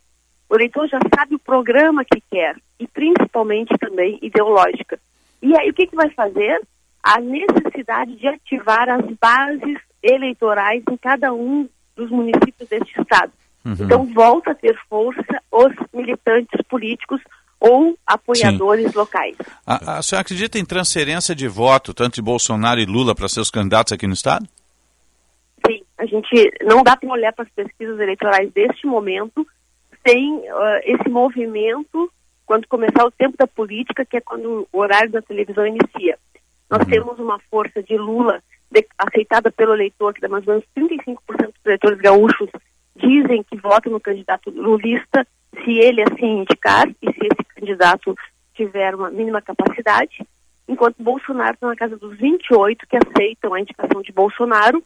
Tecnicamente, se houvesse essa adesão, uh, o centro e a candidatura de Eduardo Leite teria muita dificuldade, uh, teria que trabalhar muito para se manter no segundo turno. A senhora citou aí é, que os eleitores autodeclarados de direita são 27%, logo após vem os autodeclarados de esquerda, num percentual menor, e isso, vamos imaginar, da metade. Qual é o percentual dos de esquerda? Daria metade do eleitorado gaúcho, mais ou menos? Uh, eu vejo aqui agora, mas está na casa dos 20%. 20%. Então teríamos aí... Centro na casa dos 10%. Tá. 47 mais, 5, mais 10% de isentos, 57%. O que que eu tem... já vejo aqui o pessoal de ideologia, já mostra aqui, eu pedi para a equipe me mostrar aqui a ideologia direitinho, já te dou esses números certinho. Sim, mas a, a pergunta é, a, a, a pergunta é para a cientista política nos responder o que, que o candidato, seja ele de esquerda ou de direita, vai precisar fazer para eh, conquistar esse eleitorado de 43% que não se diz nem de esquerda nem de direita e, e tem talvez nem liga muito para esses conceitos ideológicos? Então vamos lá. Primeiro, do ponto de atributos, o principal atributo é o da honestidade. E hoje eu estou mandando meu artigo para a coletiva NET, depois quem quiser acessar amanhã vai estar na íntegra, e nós decupamos o conceito de honestidade. Honestidade não é necessariamente não roubar, esse também é um elemento, mas com menor força, mas é a capacidade de cumprir o prometido, a, a, a integridade. Então, esse atributo ele é muito importante. O segundo atributo é capacidade de gestão e diálogo. Então, a ideia de ele quer, ele enxerga um governador profissional capaz de tocar as, as grandes frentes. Quando a gente vai então para as pautas, quais são os temas que o eleitor quer ver, a saúde continua muito forte e a saúde eh, diz respeito à, à agilidade do sistema de saúde, que ainda é muito precário para o eleitor, há muita demora na, no atendimento, na resolução, principalmente de exames, especialistas e cirurgias, em parte até pela demanda represada da pandemia. Então, a saúde, ela destaca-se como primeiro tema. O segundo tema, diferente da eleição passada, que era a segurança, agora é a economia. Então, o desenvolvimento econômico do Estado, o eleitor já definiu que não quer mais ouvir a palavra de dívida, de problema financeiro do Estado, ele quer que mude a agenda, ele quer que mude a pauta, o modelo mental tem que ser agora de retomada, de desenvolvimento, de crescimento, de trabalho. Então ele quer ouvir muito essa pauta do trabalho, como é que nós vamos para frente, não mais ficar falando do endividamento do Estado. Ele quer um governador que pare de falar dos problemas de dentro do governo e, e trabalhe pra, para o Estado, para, o, para a população. Para a sociedade. É. E aí o terceiro tema, então, saúde, economia, e o terceiro tema, então, depois é educação. É um tema muito caro para o eleitor que está muito preocupado com os déficits educacionais, com a desigualdade educacional que se criou com a pandemia. O que era eh, já problemático ficou mais difícil ainda. A, a senhora então, mencionou. Desculpe, a senhora não queria, não queria lhe interromper, mas a senhora mencionou anteriormente aqui sobre a composição dos, das lideranças políticas nacionais em relação às estaduais e o impacto disso. Uh, curioso no cenário estadual é que um candidato de centro lidera, enquanto em nível nacional os candidatos de centro uh, quase nem pontuam nas pesquisas. Uh, como é que a senhora vê essa diferença de perfil uh, específica aqui em relação ao cenário nacional? É que se a gente olhar, nós estamos falando de centro de direita, de direita e de esquerda nacionalmente, mas muito em cima de nomes. Nós estamos falando de Lula e de Bolsonaro. As pessoas que gostam de Lula e que fazem ele liderar as pesquisas, fazem pela questão pessoa, pelo nome Lula, não necessariamente pelo PT. Ao contrário, a rejeição do PT é muito maior que a do Lula. O mesmo fenômeno para o Rio Grande. Eduardo Leite é visto pelo gaúcho de forma simpática, como alguém que tem capacidade de diálogo, alguém que conseguiu trabalhar para resolver os problemas mais crônicos do Estado. Eles olham o governador, o ex-governador, melhor dizendo, como alguém competente. Então, eles gostam da pessoa do candidato. Então, quem aparece ali, a gente vai somar e vai enxergar o centro forte, mas, na verdade, quem aparece é o líder, é o político Eduardo Leite. Sim, agora, uh, dá para se analisar um cenário de primeiro turno com o MDB agregando a candidatura de Eduardo Leite?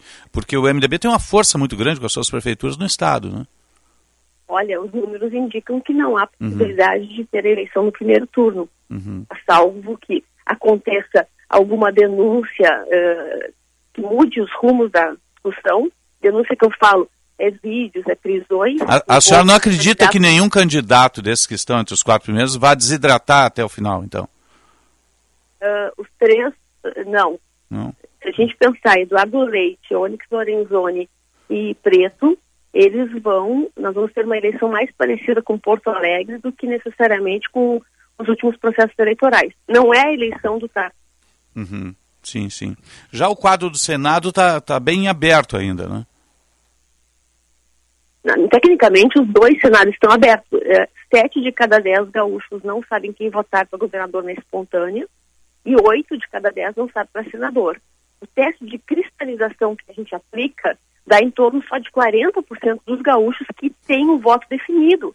Então, quando a gente olha as intenções de voto de pesquisas publicadas aí, de Eduardo Leite, Onyx, uh, Preto, Beto, todos eles têm baixa cristalização, diferente de outras eleições uhum. em que nesse momento nós estávamos na casa dos 60%, 70% de cristalização. Agora, quando a gente pensa em presidente, aí nós temos em torno de 70% de cristalização. O eleitor decidiu o seu candidato a presidente, Sim. mas irá avaliar o candidato a governador, senador. Então, é uma eleição que, em agosto, ainda não se sabe necessariamente o que vai acontecer para o governo. Sim. É, a minha pergunta era justamente essa, um comparativo com as referências históricas. Né? A que se deve essa mudança tão grande nesta eleição? O fenômeno do alinhamento natural do eleitor. Nunca na história o eleitor nos perguntou quem era o candidato a governador do presidente. Vocês viram e se viu estratégias de marketing de partido, de partidos que indicavam alinhamento natural, como houve na, eleição uh, de Tarso, alinhamento das estrelas. Mas isso nunca aconteceu por parte do eleitor. E agora ocorre. A polarização política nacional interfere nesse momento na nossa, no nosso Estado. Uhum, tá certo. Cientista política, fundador do Instituto de Pesquisa de Opinião, Elis Hartmann, obrigado pela presença conosco aqui, uma boa semana e até um próximo contato. Igualmente, um abração, uma boa semana a todos. 10 e 11, 14 graus a temperatura em Porto Alegre. Você está ligado no Jornal Gente, informação, análise, projeção dos fatos. Jornal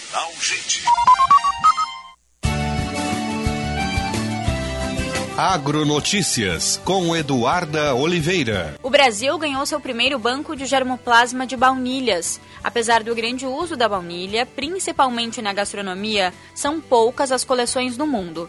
Agora, o Banco Genético da Embrapa conta com a coleção de uma das espécies mais cobiçadas. São mais de 70 amostras de orquídeas do gênero Vanilla e o único do mundo a reunir um volume significativo de espécies da América do Sul, com isso, será possível fazer o um melhoramento genético da espécie através do fornecimento de genes de interesse agronômico, também do subsídio da domesticação da baunilha no Brasil, que ainda conta com produção extrativista, e ainda auxiliar na preservação de suas espécies. Agronotícias. Oferecimento Senar RS. Vamos juntos pelo seu crescimento. Audi Topcar. Descontos de até 15% para produtor rural. No Insta, arroba topcar.audi. E Programa RS Mais Renda, da CMPC. Uma oportunidade de renda com plantio de eucalipto. As linhas perfeitas do seu Audi merecem um serviço de funilaria e peças originais. Exija da sua seguradora o serviço de funilaria da Audi Top Car e tenha sua franquia parcelada em seis vezes sem juros. Consulte no fone ou WhatsApp 519 9384 1879. No Insta, arroba topcar.audi. Welcome to the top. Juntos salvamos vidas. Meu plano para 2022 é carrinho cheio e o seu pode ser também. O Plano Ângelos está sorteando mil reais em compras de mercado por um ano. Os sorteios serão mensais. Já pensou ter um ano inteiro sem se preocupar com as compras do mês? Ligue para o 0800 006 6688 e associe-se já! O Viver Bem é o programa da Unimed que te ajuda a ter mais saúde e qualidade de vida. Nele, você encontra atividades físicas como yoga, pilates e dança e participa de bate-papos e palestras sobre alimentação, saúde mental, saúde do idoso e saúde do bebê. Tudo em um só lugar, com profissionais especializados, online ou presencial e de forma gratuita. Acesse unimedpoa.com.br barra e saiba mais. Afinal, sempre é hora de viver bem. Unimed Porto Alegre. Cuidar de você. Esse é o plano. Vocês já sabem que a Claro está sempre à frente quando o assunto é trazer tecnologia e inovação para seus clientes. A Claro foi a primeira operadora a trazer o 5G para o Brasil. E agora, a Claro dá mais um passo na evolução do 5G com a chegada do 5G+. O 5G+, já é realidade aqui em Porto Alegre. 5G+, é mais pioneirismo, mais diversão, mais transformação, mais inclusão. Vem você também para a operadora dos clientes de telefonia móvel mais satisfeitos do Brasil. Claro, você merece o novo. Você já utilizou o seu talco pó pelotense hoje?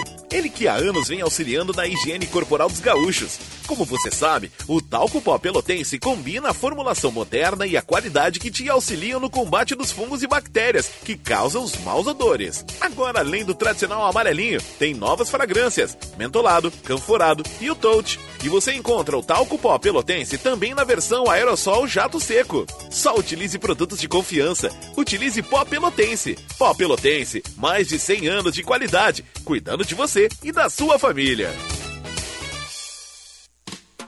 Seja uma empresa associada da CDL Porto Alegre. Tem acesso às mais completas soluções analíticas para acelerar os resultados do seu negócio. Capacitações adequadas às reais necessidades de você e da sua equipe. E receba conteúdos e análises exclusivas que irão auxiliar no processo de tomada de decisão. Converse com nossos consultores e associe-se cdlpoa.com.br.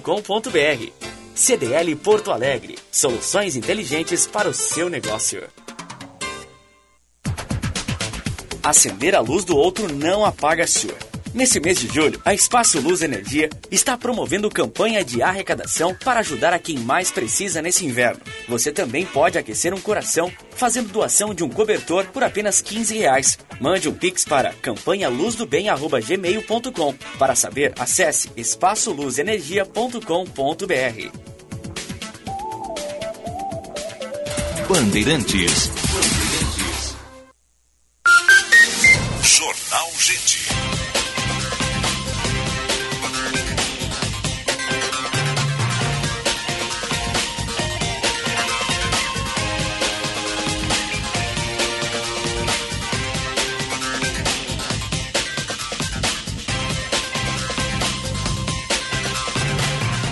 Dez e 17, 14 graus a temperatura. Vamos atualizar o trânsito.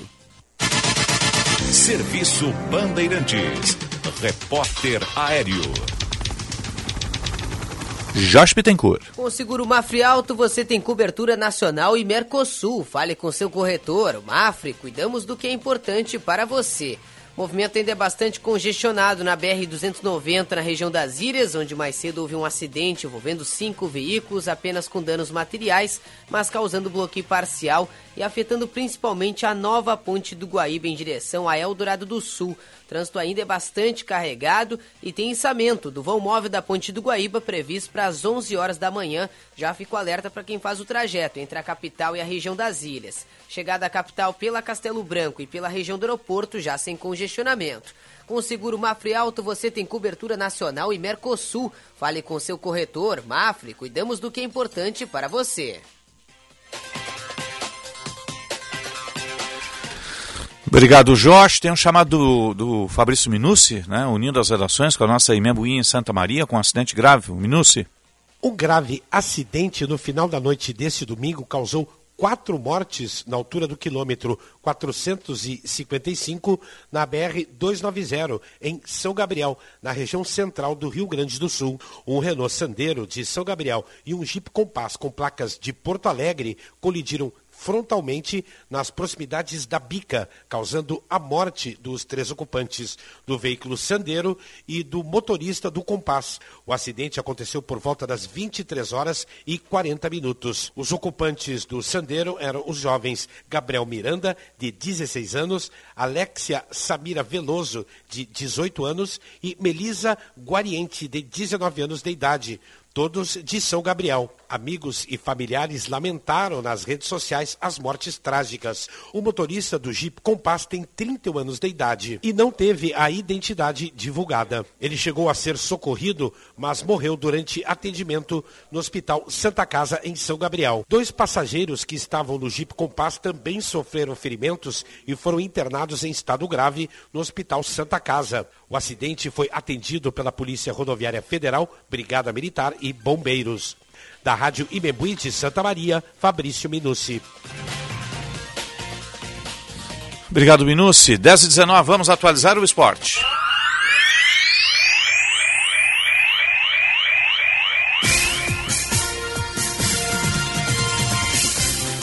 Dez e vinte. E que domingo, hein, gente? Sol Domingão de Beira Rio, 4 da tarde. O Inter não jogava às 4 da tarde no Beira Rio, num jogo de brasileiro, desde outubro do ano passado. Olha o que é as tabelas que a CBF faz, né? Porque você sabe que um jogo 4 da tarde, domingo, casa cheia, tem a sua influência, né? O time faz um gol e a torcida faz outros três, né? No mínimo, é mais ou menos assim. Pois o Inter acabou atropelando o Galo Mineiro com todo o seu poderio financeiro de atletas, né? E fez a diferença ontem, né? Agora mira justamente na Sul-Americana. Quinta-feira você acompanha aqui na Band, sete e meia da noite contra o Melgar, lá, né? Jogo fora, o jogo de ida, depois o jogo de volta aqui. Depois de um domingo às quatro da tarde, sol, 40 mil pessoas, horário nobre do futebol brasileiro, é. transmissão pela TV, todo mundo pôde ver o jogo. E pela Rádio casa, Bandeirantes e Band Pela. Rádio Bandeirantes, por é. tudo, né? Aí nós temos o Melgar na quinta-feira que não dá para ver em lugar nenhum, né? É uma dificuldade é para ver o jogo. É o jogo do rádio, Sérgio. É da Rádio Bandeirantes, rádio. da Band News. Você vê com... pelo rádio. Exatamente. Né? Que a narração é uma forma de ver o jogo, né? Isso. Ainda mais com os nossos narradores aqui, o que Grêmio... não perdem um lance. O Grêmio foi ultrapassado pelo Bahia e pela outra equipe, mas ainda está no G4 ali. Quando tiver a próxima rodada, ele volta a ultrapassar seus adversários, né? Vamos lá com o Tiger Junk e o Matheus Dávila.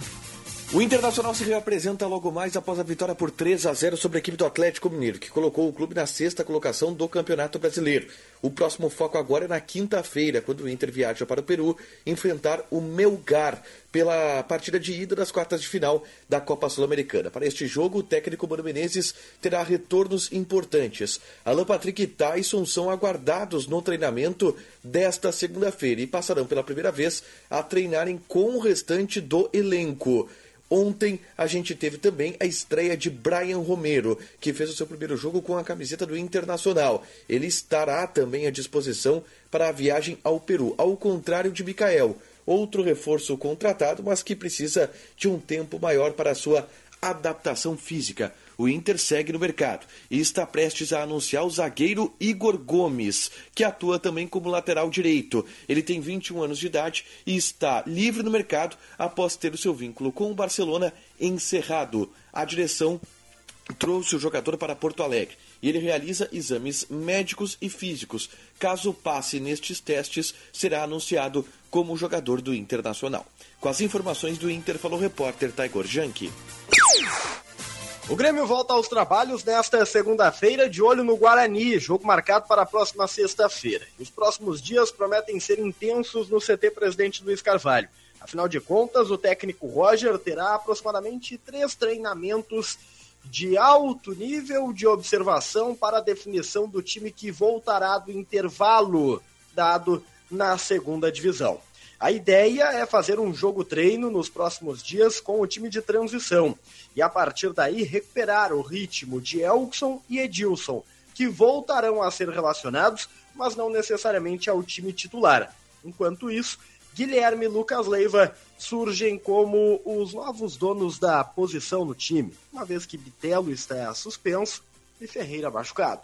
Com as informações do Grêmio, Matheus Dávila. Obrigado, meninos. 10 e 23 agora o espaço de opinião. O comentário de Roberto Pauletti. Bom dia, Paulette. Bom dia. Que atuação do Internacional ontem, hein? No primeiro tempo, mas no segundo tempo também jogou bem. Jogou de igual para igual todo o tempo. Um time grande, um time melhor, como é o Atlético Mineiro, tem que ser atacado. Não dá para deixar bons jogadores terem tempo de dominar a bola, levantar a cabeça, escolher a jogada, porque eles vão ganhar o jogo. Pois o Internacional jogou ontem ao contrário, jogou pressionando, atacando e teve algumas atuações excepcionais. O Maurício, com, com o pé muito calibrado, foi o, o, verdadeiro armador que o Inter precisa sempre. O Edenilson e o Depena fazendo a ida e a volta, marcando e atacando com perfeição. Os dois laterais jogando uma boa partida, especialmente o Bustos e o Daniel, que é o que a gente sempre fala, todo grande goleiro tem que ter sorte. Pois o Daniel ontem teve muita sorte.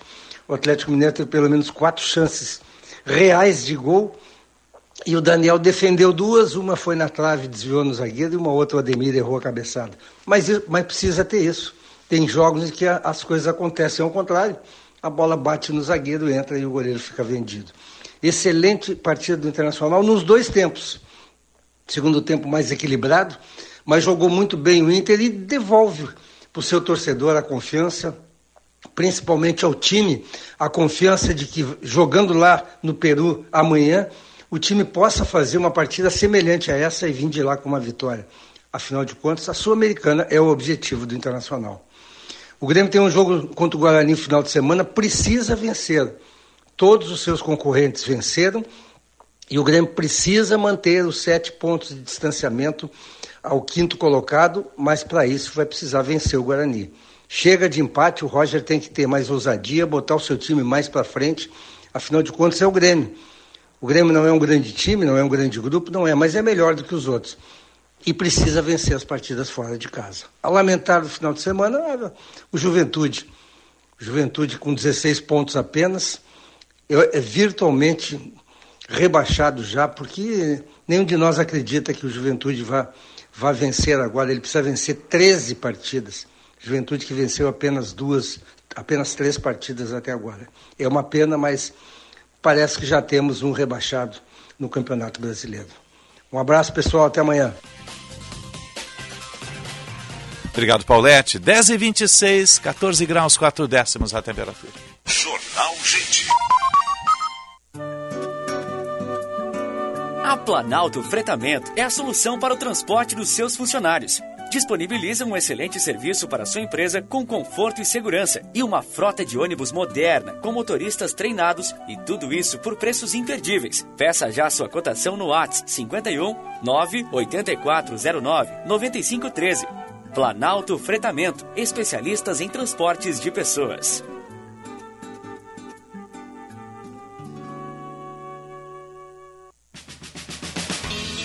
Senhor empresário, alugue veículos para sua empresa com a maior locadora gaúcha. Citicar Aluguel de Veículos.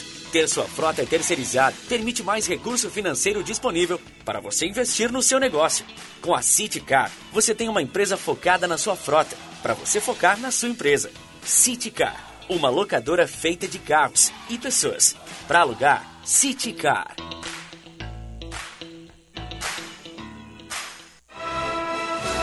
Se você for à Serra Gaúcha, não perca a oportunidade de visitar o Museu da Moda Milka de Canela. Único museu no mundo a apresentar a história da moda nos últimos quatro mil anos, unindo a moda com os costumes e os ambientes de cada época. Uma combinação de arte e cultura que certamente vai lhe deslumbrar. São 3.500 metros quadrados de pura inspiração, uma inesquecível viagem no tempo. Entrada Gramado Canela à esquerda. Museu da Moda Milka. Atenção prefeitos que assinaram o aditivo da Corsan. Agora é hora de revogar esse documento. O Tribunal de Contas mandou parar o processo de privatização e o governo estadual já admitiu a desistência da venda de ações. Agora vai tentar um leilão direto vendendo 100% da companhia de forma apressada. Os municípios que acharam que teriam direito a ações da Corsan serão enganados e ficarão sem nada, enquanto o governo coloca em risco a água e o saneamento. Prefeito, não entre nessa aventura. Revogue o aditivo. Sindiago RS quarta temporada de Stranger Things acabou de chegar e com a Claro, sua casa brilha até no mundo invertido.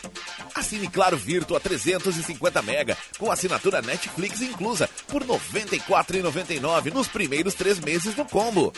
Ligue 0800 720 1234. Com a Claro, a casa brilha. Consulte condições de aquisição.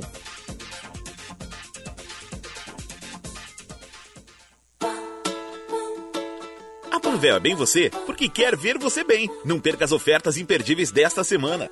Fralda Pampers Bag 56 unidades. Na compra de duas, pague R$ 69,90 cada. Toalhas umedecidas Panvel com 40 unidades. Na compra de duas, pague só R$ 12,99 cada.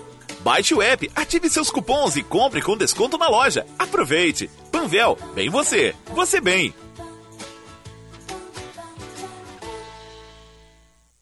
Conquistar clientes para a vida inteira é o foco da Tabacaria Paromas, que completa 22 anos este mês. Viva experiências únicas. Ligue 51 995 58 65 40 e dê mais paromas ao seu estilo.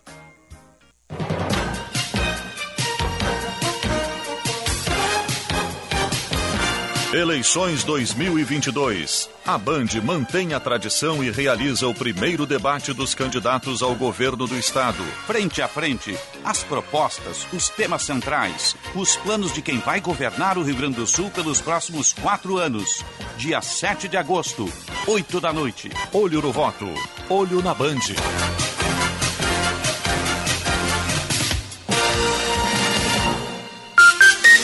Jornal Gente.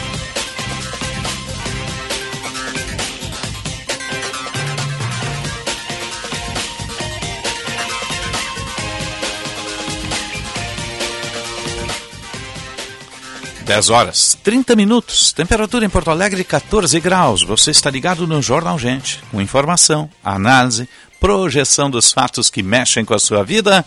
Em primeiro lugar, estamos no ar para o Unimed Porto Alegre. Cuidar de você, seu plano e Cicobi Crédito Capital invista com os valores do cooperativismo. Serviço Bandeirantes. Repórter Aéreo. Josh Bittencourt. Serviço premiado Chevrolet. Aproveite nossas ofertas e concorra a prêmios. Sem acidentes graves em atendimento agora na capital, mas tem alerta para semáforos com problemas. Na Félix da Cunha com a Marquês do Pombal estão desligados. Também na Voluntários da Pátria com a Ramiro Barcelos em função do furto de cabos da rede elétrica nessa madrugada. E agora na Bernardino Silveira Morim, no cruzamento com Alberto Rangel e com a Rua dos Maias, no bairro Rubem Berta, na Zona Norte. Na BR-290, o trânsito já normalizado na região das Ilhas, para quem deixa Porto Alegre e vai em direção a Eldorado do Sul, onde aconteceu um acidente mais cedo. Serviço premiado Chevrolet. Aproveite nossas ofertas e concorra a prêmios. Osíris. Obrigado, Jorge. Tem chamada da reportagem. Eduardo Carvalho, bom dia. Muito bom dia, Osiris, Sérgio Macalossi, bom dia a todos que nos acompanham aqui no Jornal Gente na Rádio Bandeirantes. A Universidade Fevale de Novo Hamburgo, aqui na região metropolitana de Porto Alegre, passou a realizar testes para a detecção da varíola dos macacos. Os exames serão realizados no Laboratório de Microbiologia Molecular da Universidade a partir de material de lesões de pele causadas pela doença, esse é um dos sintomas mais comuns aí da varíola dos macacos. Dentro de alguns dias, a universidade também vai fazer o sequenciamento genético do vírus a partir dessas amostras coletadas. O teste é feito com a técnica PCR, similar à utilizada na detectação de Covid-19, aquele teste que nós estamos acostumados. Depois que chega ao laboratório, o teste leva de 24 a 48 horas para chegar até um resultado. Aqui no Rio Grande do Sul, nós já temos cinco casos confirmados da doença e na sexta-feira o Ministério da Saúde confirmou a primeira morte de varíola dos macacos aqui no Brasil. De volta ao estúdio, Osiris. 10h33, obrigado Eduardo Carvalho. Vamos fazer o destaque de economia, seu Sérgio? Vamos, vamos falar de projeção da inflação. O mercado fala em deflação no mês de julho. Está para sair aí a qualquer momento o índice de inflação de julho e isso vai acumulando, né? É mais um mês que se soma aos últimos 12 meses, índice importante porque regula os contratos de um modo geral e, e tudo que nós temos, contratos tanto é, de prestação de serviço, de aluguéis, de tudo que é, envolve a economia, embora os aluguéis tenham muitas vezes o IGPM, que é um índice específico. A tendência é que tenhamos uma retração na inflação em torno de 0,6% neste mês de julho.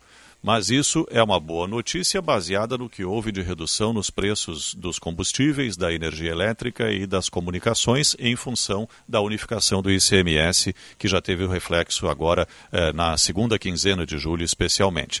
Mas a tendência do mercado e dos preços dos produtos, especialmente produtos de primeira necessidade, alimentos, higiene, limpeza, a tendência para os próximos meses ainda é de alta. Nós não conseguimos ainda controlar a inflação devidamente. Aí, pelo menos essa consequência da inflação, que é o reajuste de, de preços, principalmente preços de gêneros básicos.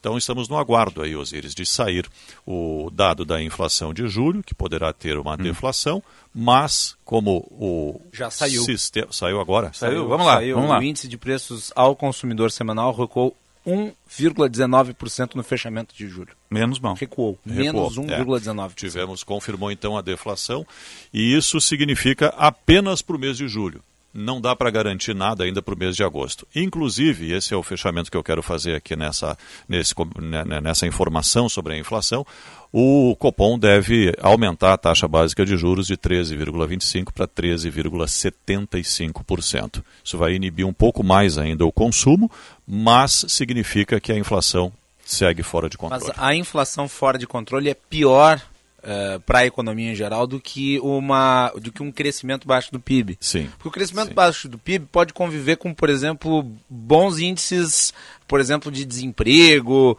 uh, de, de, de crescimento em geral da economia pessoal das pessoas quando a inflação ela afeta principalmente a vivência social, é. né? ela destrói a renda das pessoas. A inflação destrói a, a renda do pobre, da Exato. pessoa que tem que ganha menos. E, e ele é o mais afetado, é o mais afetado, porque tem uma renda pequena e vai é, centrar isso nas despesas básicas e principalmente na compra de alimentos. Esse é o que mais sofre com a inflação, evidentemente porque tem menos recursos. Agora, um ponto importante que tu disseste, Macalossi, é em relação ao crescimento econômico.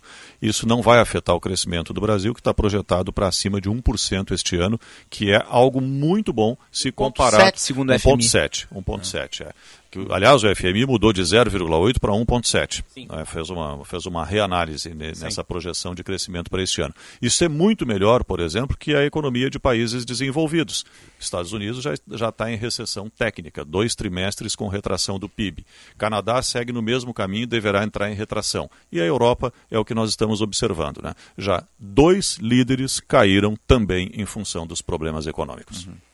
A Planalto Fretamentos é a solução para o transporte dos seus funcionários. Peça já sua cotação no ATS Código de Área 51 984 984099513. 984099513, código de área 51, Planalto Fretamentos. Especialistas em transportes de pessoas. Planalto Fretamentos. 10h37. Jornal Gente. A tecnologia 5G chega em Porto Alegre.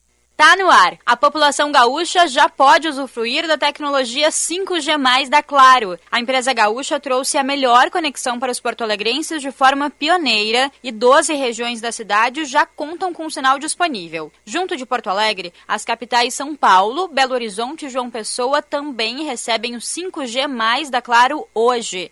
Há 25 anos, a empresa foi criada aqui em Porto Alegre e agora traz a transformação digital para sua cidade natal. O 5G Mais da Claro foi inaugurado à meia-noite em ponto dessa sexta-feira e para celebrar ainda mais essa transformação, diversos pontos da capital gaúcha foram iluminados. Se o seu celular já é compatível com 5G, aproveite a ultra velocidade que a Claro trouxe para os gaúchos. O 5G Mais da Claro chegou em Porto Alegre. O 5G 5G+, chegou em Porto Alegre. Senhor empresário, alugue veículos para sua empresa com a maior locadora gaúcha. Citicar Aluguel de Veículos. Ter sua frota terceirizada permite mais recurso financeiro disponível para você investir no seu negócio. Com a Citicar, você tem uma empresa focada na sua frota, para você focar na sua empresa. Citicar, uma locadora feita de carros e pessoas. Para alugar, Citicar. Em um momento de instabilidade de mercado, invista seu dinheiro com quem oferece segurança em dobro e rentabilidade sem riscos. No Cicobi Cred Capital, você conta com dois fundos garantidores, o FGCOP e o FGL, dobrando a segurança para os seus investimentos. E ainda garante juros ao capital e sobras no início de cada ano. Invista no Cicobi Cred Capital. Você garante um bom rendimento e não corre riscos. O Viver Bem é o programa da Unimed que te ajuda a ter mais saúde e qualidade de vida. Nele, você encontra atividades físicas como yoga, pilates e dança e participa de bate-papos e palestras sobre alimentação, saúde mental, saúde do idoso e saúde do bebê. Tudo em um só lugar, com profissionais especializados, online ou presencial e de forma gratuita. Acesse unimedpoa.com.br barra e saiba mais. Afinal, sempre é hora de viver bem. Unimed Porto Alegre. Cuidar de você. Esse é o plano. Muita gente acha difícil estar protegido. Você também pensa assim? Então, surpreenda-se com os planos Vida GBUX. São diversas opções de cobertura com fácil contratação, acesso a uma ampla rede de convênios e mensalidades que cabem no seu bolso. Fale agora com seu corretor de seguros ou procure a unidade de negócios mais próxima. Para tudo ficar bem, GBUX, a proteção certa para a sua família. Muita gente convive com o frio e com a fome. Doe agasalhos, cobertores, alimentos não perecíveis e cestas básicas. Em Porto Alegre, doe na Central de Doações da Defesa Civil, Brigada Militar, Corpo de Bombeiros, Rede Zafari Bourbon e SESC. No interior do estado, doe nas prefeituras, Brigada Militar, Corpo de Bombeiros e no SESC. Doe. Doe de coração. Campanha do Agasalho. Defesa Civil e Governo do Estado do Rio Grande do Sul. Donos da Bola Rádio. Informação e descontração no começo da noite. O futebol tratado com seriedade, mas com muito bom humor. Donos da Bola Rádio, sempre às sete da noite, com a parceria da KTO.com. Te registra lá para dar uma brincada. Grupo Maquena, distribuidor autorizado dos lubrificantes Ipiranga e Texaco. Marques Pan, para nós o pão é sagrado. E Sinoscar, compromisso com você. Bandeirantes, fechada com você. Fechada com a verdade. Jornal Gente.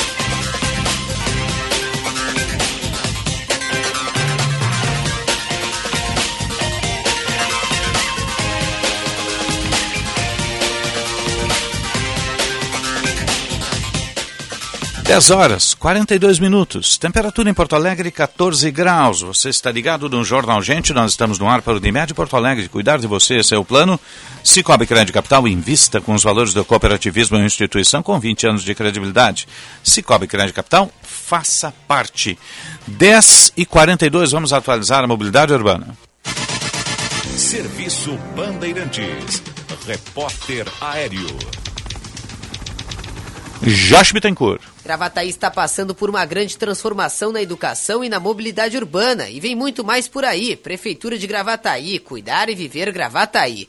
O fluxo melhorou nas principais rodovias depois de um começo de manhã muito complicado em função da neblina e de acidentes. Na BR-290, para quem faz o trajeto entre a capital e a região das Ilhas, tem alerta para o içamento do vão móvel que está previsto para as 11 horas da manhã.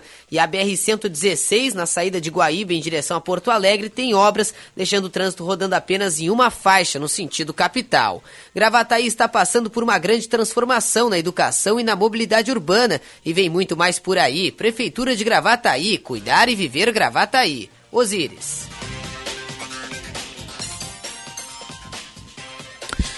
Obrigado, Josh. 10h43.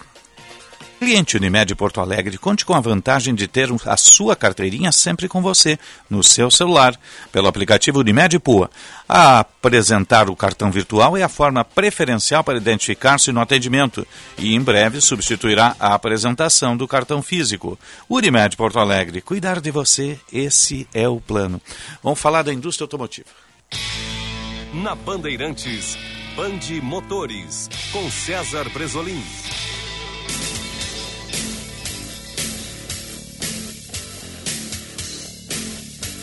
Bom dia, campeão Brasolim. Bom dia, meus campeões. Osíris, Sérgio. Bom dia. Macalossi. Bom dia. Pois olha só, temos falado seguidamente aqui sobre carros elétricos e problema de infraestrutura para o abastecimento dos elétricos.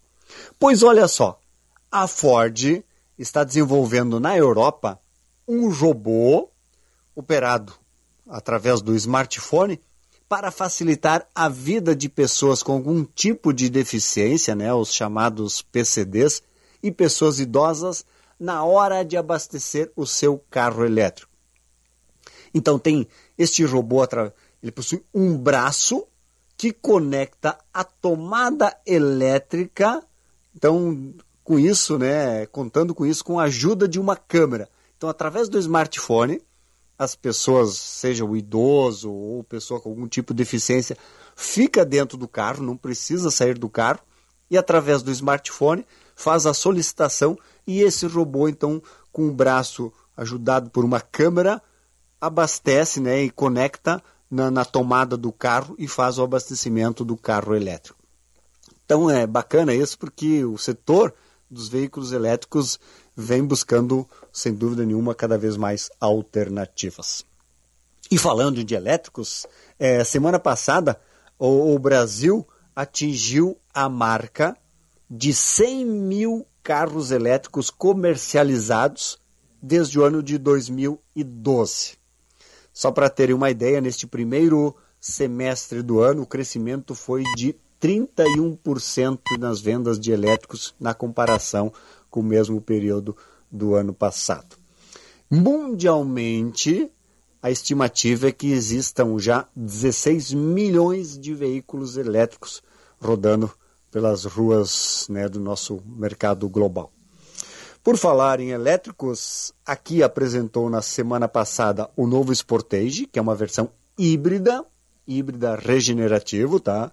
E confirmou para setembro agora o lançamento de mais um SUV, o Niro. Então vem aí o Kia Niro, também com essa tecnologia de veículos híbridos. Não vai ser um 100% elétrico não, mas continua com esse sistema híbrido que a Kia acredita que seja a melhor opção neste atual momento. É isso, meus campeões. Na frase de hoje é o seguinte: entre todas as direções nas nossas vidas, seguir em frente nos leva mais longe. Um bom dia, grande abraço a todos. Um abraço, campeão Brasolim. 10h46 é a tecnologia que chegou aí para o momento e é a mais adaptada ao país, que é a tecnologia híbrida. O carro que você não precisa da tomada, não precisa da subestação em casa, nem uma rede de tomada se estrada fora. Né? E embora as grandes montadoras já estejam colocando, né? a Audi colocou aí uma rede de de abastecedores até São Paulo, saindo aqui do Rio Grande do Sul, né? Então a cada 500 quilômetros, 400 quilômetros tem, tem uma rede assim. Os shoppings em Porto Alegre têm já os abastecedores aí das principais marcas, né? E, mas o, o, a aposta de várias outras montadoras, como a Kia, por exemplo, é o híbrido. Né? Já está a Sportage híbrida, que eu tive o prazer de dar uma volta com o comandante Jefferson First, não? E é um outro tipo de pilotagem, completamente diferente. Você se reeduca né, dentro da pilotagem do, do híbrido, né, que, que mescla o elétrico com, com os motores a combustão. Então você não perde nada, só ganha conforto e ganha sustentabilidade e ganha economia, que é fundamental. O, o Sérgio teve uma, uma breve experiência também com o Stonic, né, Sérgio? Tive, fiquei 10 dias com o Stonic, né? não dizer, foi tão breve. Não, foi um namoro firme. Deu vontade, pegou na mão, né? Peguei na mão. Foi pro sofá. Visitei em casa. Né? Quase se botou aliança ele, hein? Olha é, só, é. né? quase noivou com o Stonic. E, e testei a Sportage também, uhum. que é um belíssimo carro. Né? É um produto é, forte. O nível de acabamento da Sportage, como ela tá bonita, né? Tá linda, linda, linda. Tá linda, ela mudou completamente. Bonito, bonito. Né? Mas o, o, detalhe é o seguinte, a Kia está ocupando uma faixa de mercado importante. Já vai chegar aí, o Bresolim acabou de anunciar o Niro em Niro, setembro, é. com o terceiro carro no híbrido. É, a minha experiência com o Stonic, tu tiveste também uma experiência Isto. longa com, longa. com o Stonic, né? Fui até Nova Petrópolis e picada café com o Stonic. Primeiro vamos lá, né? Para quem tem ideia assim que o carro possa ser um carro pequeno ou desconfortável, nada disso. Tem um excelente acabamento, espaço interno muito bom, ele é menor né? Evidentemente. Ele é bem não. resolvido, né? Ele é, mas ele é muito bem resolvido. É muito bem resolvido.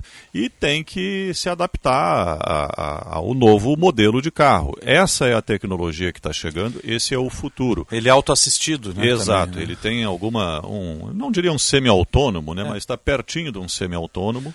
E, e, tem muita tecnologia nesse carro, né? Muita tecnologia. Para você ter uma ideia, não tem pneu step né, porque você faz a, a Sim, ele é o pneu sem câmera, pressão, né? recompõe a pressão no próprio carro, né? É, tendo algum problema, evidentemente que tem, tem, tem que procurar manutenção, né? Aliás, Mas, no lugar do step tem as baterias. Tem as baterias, tem é, as exato. Baterias. Vale o mesmo para a Sportage, sendo que a Sportage, tá a Sportage nova ela tem mais condutores semi-autônomos, né? Então ela te, te, induz, a, ela te guia. e saber assim, que ela é maior também? Também. Ela também, tem alguns centímetros maior. a mais de entre-eixos e de comprimento também. Ela é um pouco maior.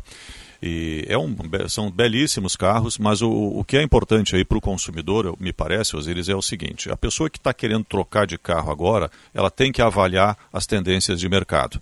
Não vou entrar aqui em detalhe de preço, modelo, isso uhum. e aquilo, mas em tecnologia. Sair do, mai, do, do, do atual carro, por exemplo, 100% a combustão, é, para outro a combustão, pode não ser um avanço. É verdade. Né? Então tem que, é. tem que analisar bem, porque não é uma. Ah, mas o carro híbrido ou elétrico está muito caro ainda. Sim, porque são tecnologias diferentes. É, é a novidade que está no mercado, mas essa novidade é uma tendência. Também os dados do Bresolim ali, crescimento de 31% em um ano. Então esse crescimento é exponencial. O ano que vem nós vamos ter mais 31, mais 40% de crescimento e assim por diante nos carros elétricos, né, no 100% elétrico. Então me parece que aqui ocupa uma, uma faixa de mercado muito importante aí com esse intermediário que é o híbrido e é um carro, um, aliás, são carros né, que se adaptam bem ao mercado brasileiro hoje, embora evidentemente tenham preços mais elevados porque são de tecnologias eh, muito avançadas e muita tecnologia. Aqui nós ficaríamos o resto do dia falando é sobre detalhes que tem nesses carros. E o Kia Niro, o pessoal põe no Google aí ver as fotos, é, ele é lindíssimo, ele está no mesmo patamar do Sportage, talvez um degrau acima. Ele é lindíssimo, né? lindíssimo mesmo. É um carro prima pelo visual e, pela tecnologia embarcada que ele tem. Né? É. Vai, vai, ocupar uma faixa de mercado que a Kia chegou antes. Tinha um presidente da Fiergs que dizia quem chega antes bebe água limpa. Exatamente. Né? E a Kia chegou antes com a tecnologia híbrida. Né? Diga, Macalossi. Osíris, queria dar um destaque internacional, tensão hum. na Ásia, por conta da viagem da presidente da Câmara dos Representantes dos Estados Unidos, que é a Câmara dos Deputados, a Nancy Pelosi, ela é a terceira na linha sucessória. Sim. Ela está em viagem pela Ásia, a expectativa é de que ela visite Singapura, Malásia, Coreia do Sul e Japão. Mas uh, tem uma forte especulação de que ela aporte também em uh, Taiwan. E daí isso pode gerar Aí um tensiona. problema diplomático sério. Aliás, a China já se posicionou a respeito. Uh, a, China escre... a China, através do porta-voz do Ministério das Relações Exteriores, Zhao Lijian, uh, disse o seguinte, abre aspas, se a presidente da Câmara de Representantes, Nancy Pelosi, visitar Taiwan, a China adotará contramedidas firmes e decididas para defender sua soberania e integridade territorial, fecha aspas. O presidente americano Joe Biden desaconselhou que a presidente da Câmara dos Deputados dos Estados Unidos visitasse o país, por conta do crescimento das tensões entre a China e os Estados Unidos. Mas ela tem a absoluta autonomia para fazê-lo e me parece vai na contramão da orientação diplomática do governo americano. A China já teve ali como entreposto, né? e, e Taiwan vem, vem se desgrudando aos poucos. Né? Mas a China vê Taiwan como parte do seu território. É, mas Taiwan já não vê mais, né? Sim, essa é a claro, toda. Esse é o problema. A população não vê mais, né? Então, essa é a questão toda, por isso o tensionamento, né? 10h52,5, 14 graus a temperatura em Porto Alegre. Tem chamada a reportagem. Jean Costa, por favor. Exatamente, Osiris. O número de acidentes aqui na capital chega a 6.300 registrados durante este primeiro semestre do ano. O número de pedestres feridos por atropelamento cresceu em 11% no comparativo entre o semestre deste ano com o ano passado. Ao todo, é um crescimento, sem ser no registro com feridos, em mais de 19%, de acordo com a EPTC. Os acidentes que estão apontando, de acordo com a coordenação de trânsito, para um um aumento na questão das fiscalizações em toda a capital. Ao menos de um, uh, pelo menos um terço destes casos uh, foram registrados na zona norte aqui de Porto Alegre, enquanto as zonas leste e sul concentram mais da metade das ocorrências registradas até então. Fato que fez com que a empresa pública de transporte e circulação ampliasse as ações de fiscalização ao longo deste último mês. Entretanto, ainda tem pedestre que prefere se arriscar fora da faixa. O fator preocupa as autoridades, que acabaram registrando nove óbitos até então por conta de atropelamentos. No primeiro semestre deste ano, a EPTC flagrou 372 motociclistas sem CNH e recolheu 462 motos. Foram abordados mais de 8 mil motoristas e, claro, durante as operações destes, 372 foram flagrados sem habilitação, Osiris. Tá certo, obrigado o, ao GIA. São números que nos provocam uma profunda reflexão, né? A gente tem que olhar esse cenário aí, né? E, sobretudo, é, tem uma legião de veículos com documentação atrasada, sem documentação. Puxa vida, já vi motos circulando sem placa. Isso tudo tem que ter a ação do poder público nesses processos todos, né? E, sobretudo, reeducação do nosso motorista, né? Acho que o nosso motorista precisa ser reeducado, né? Acho que tem que ter mais campanha de trânsito tem que bater na campanha de trânsito, tem que bater na imagem, né? tem que trabalhar esses símbolos todos, para a gente ter um trânsito mais cidadão. Do jeito que está, não dá, né, gente? Todo dia aí tem dois, três acidentes graves, né? Então, a gente teve de acidente nesse final de semana. É, foi Nossa é, fora da curva. É, e na cidade, diariamente, a gente tem pequenas colisões que ferem pessoas, tem quedas de motociclista. Não tem um dia que eu não venho aqui para Band que não tem motociclista no chão, seja o, o motoboy do baú, seja o motociclista que se desloca. Então, tem muito veículo no trânsito. Agora, com a retomada das aulas hoje, já deu para ver que o trânsito está mais acelerado, está mais, tá mais denso também, né? Então tem que tomar cuidado. O motorista tem que olhar sempre ao lado. Ele é parte de um fluxo de trânsito. Ele não é em si o fluxo de trânsito. Ele é parte desse. Ele não é dono da avenida. Dirigir é um ato coletivo. E outra, não está ali o pisca e o, e o espelho, retrovisor ou, ou lateral para bonito. Você tem que usar. Use o pisca. E quando um cidadão der o pisca vai trocar de, de faixa, deixa ele trocar de faixa. Não atalha ele. Isto não é uma competição. Assim como você, ele está se deslocando, ele precisou trocar de faixa. Né? Isso eu acho uma das coisas isso é um mais troço, tolas eu que existem abominável isso. É, é eu dou pisca para trocar de faixa e o cara puf, acelera para ficar Perde do teu lado. nada, não diminui nada, não Pra acontece quê? nada. Explica. Se o outro for, vai embora. É segurança para todo mundo. isso. É. Macalossi, você volta? 14 horas estamos de volta com um olho né, nas eleições, a, a, repercussão das convenções e também a, o anúncio do governo em relação ao IPI, né? É, Importante. 35% de redução. Vamos falar sobre o impacto disso na tributação e nos produtos que são afetados. Outros assuntos também entram na, na pauta de hoje do Bastidor. Sérgio. 10 para 7, na tela da Band, no Band Cidade, hoje com o retorno de Lúcia Matos, depois Ah, de um seja merecido bem-vinda, descanso. Lúcia. Completo. Que beleza. Eu e ela estaremos lá levando para os nossos telespectadores as informações. Bancada completa. hoje. Bom retorno, Lúcia. Até lá, um ótimo dia. E eu volto às seis da tarde no Tempo Real com a reportagem da Band em Ação. A sonoplastia foi do Mário Almeida, a central técnica do, do Onival Santos, a edição e produção da Luísa Schirmer. Vamos ficando por aqui. Fique com Luiz Henrique Benfica e a Atualidades Primeira Edição. Um bom dia e boa sorte. Jornal Gente.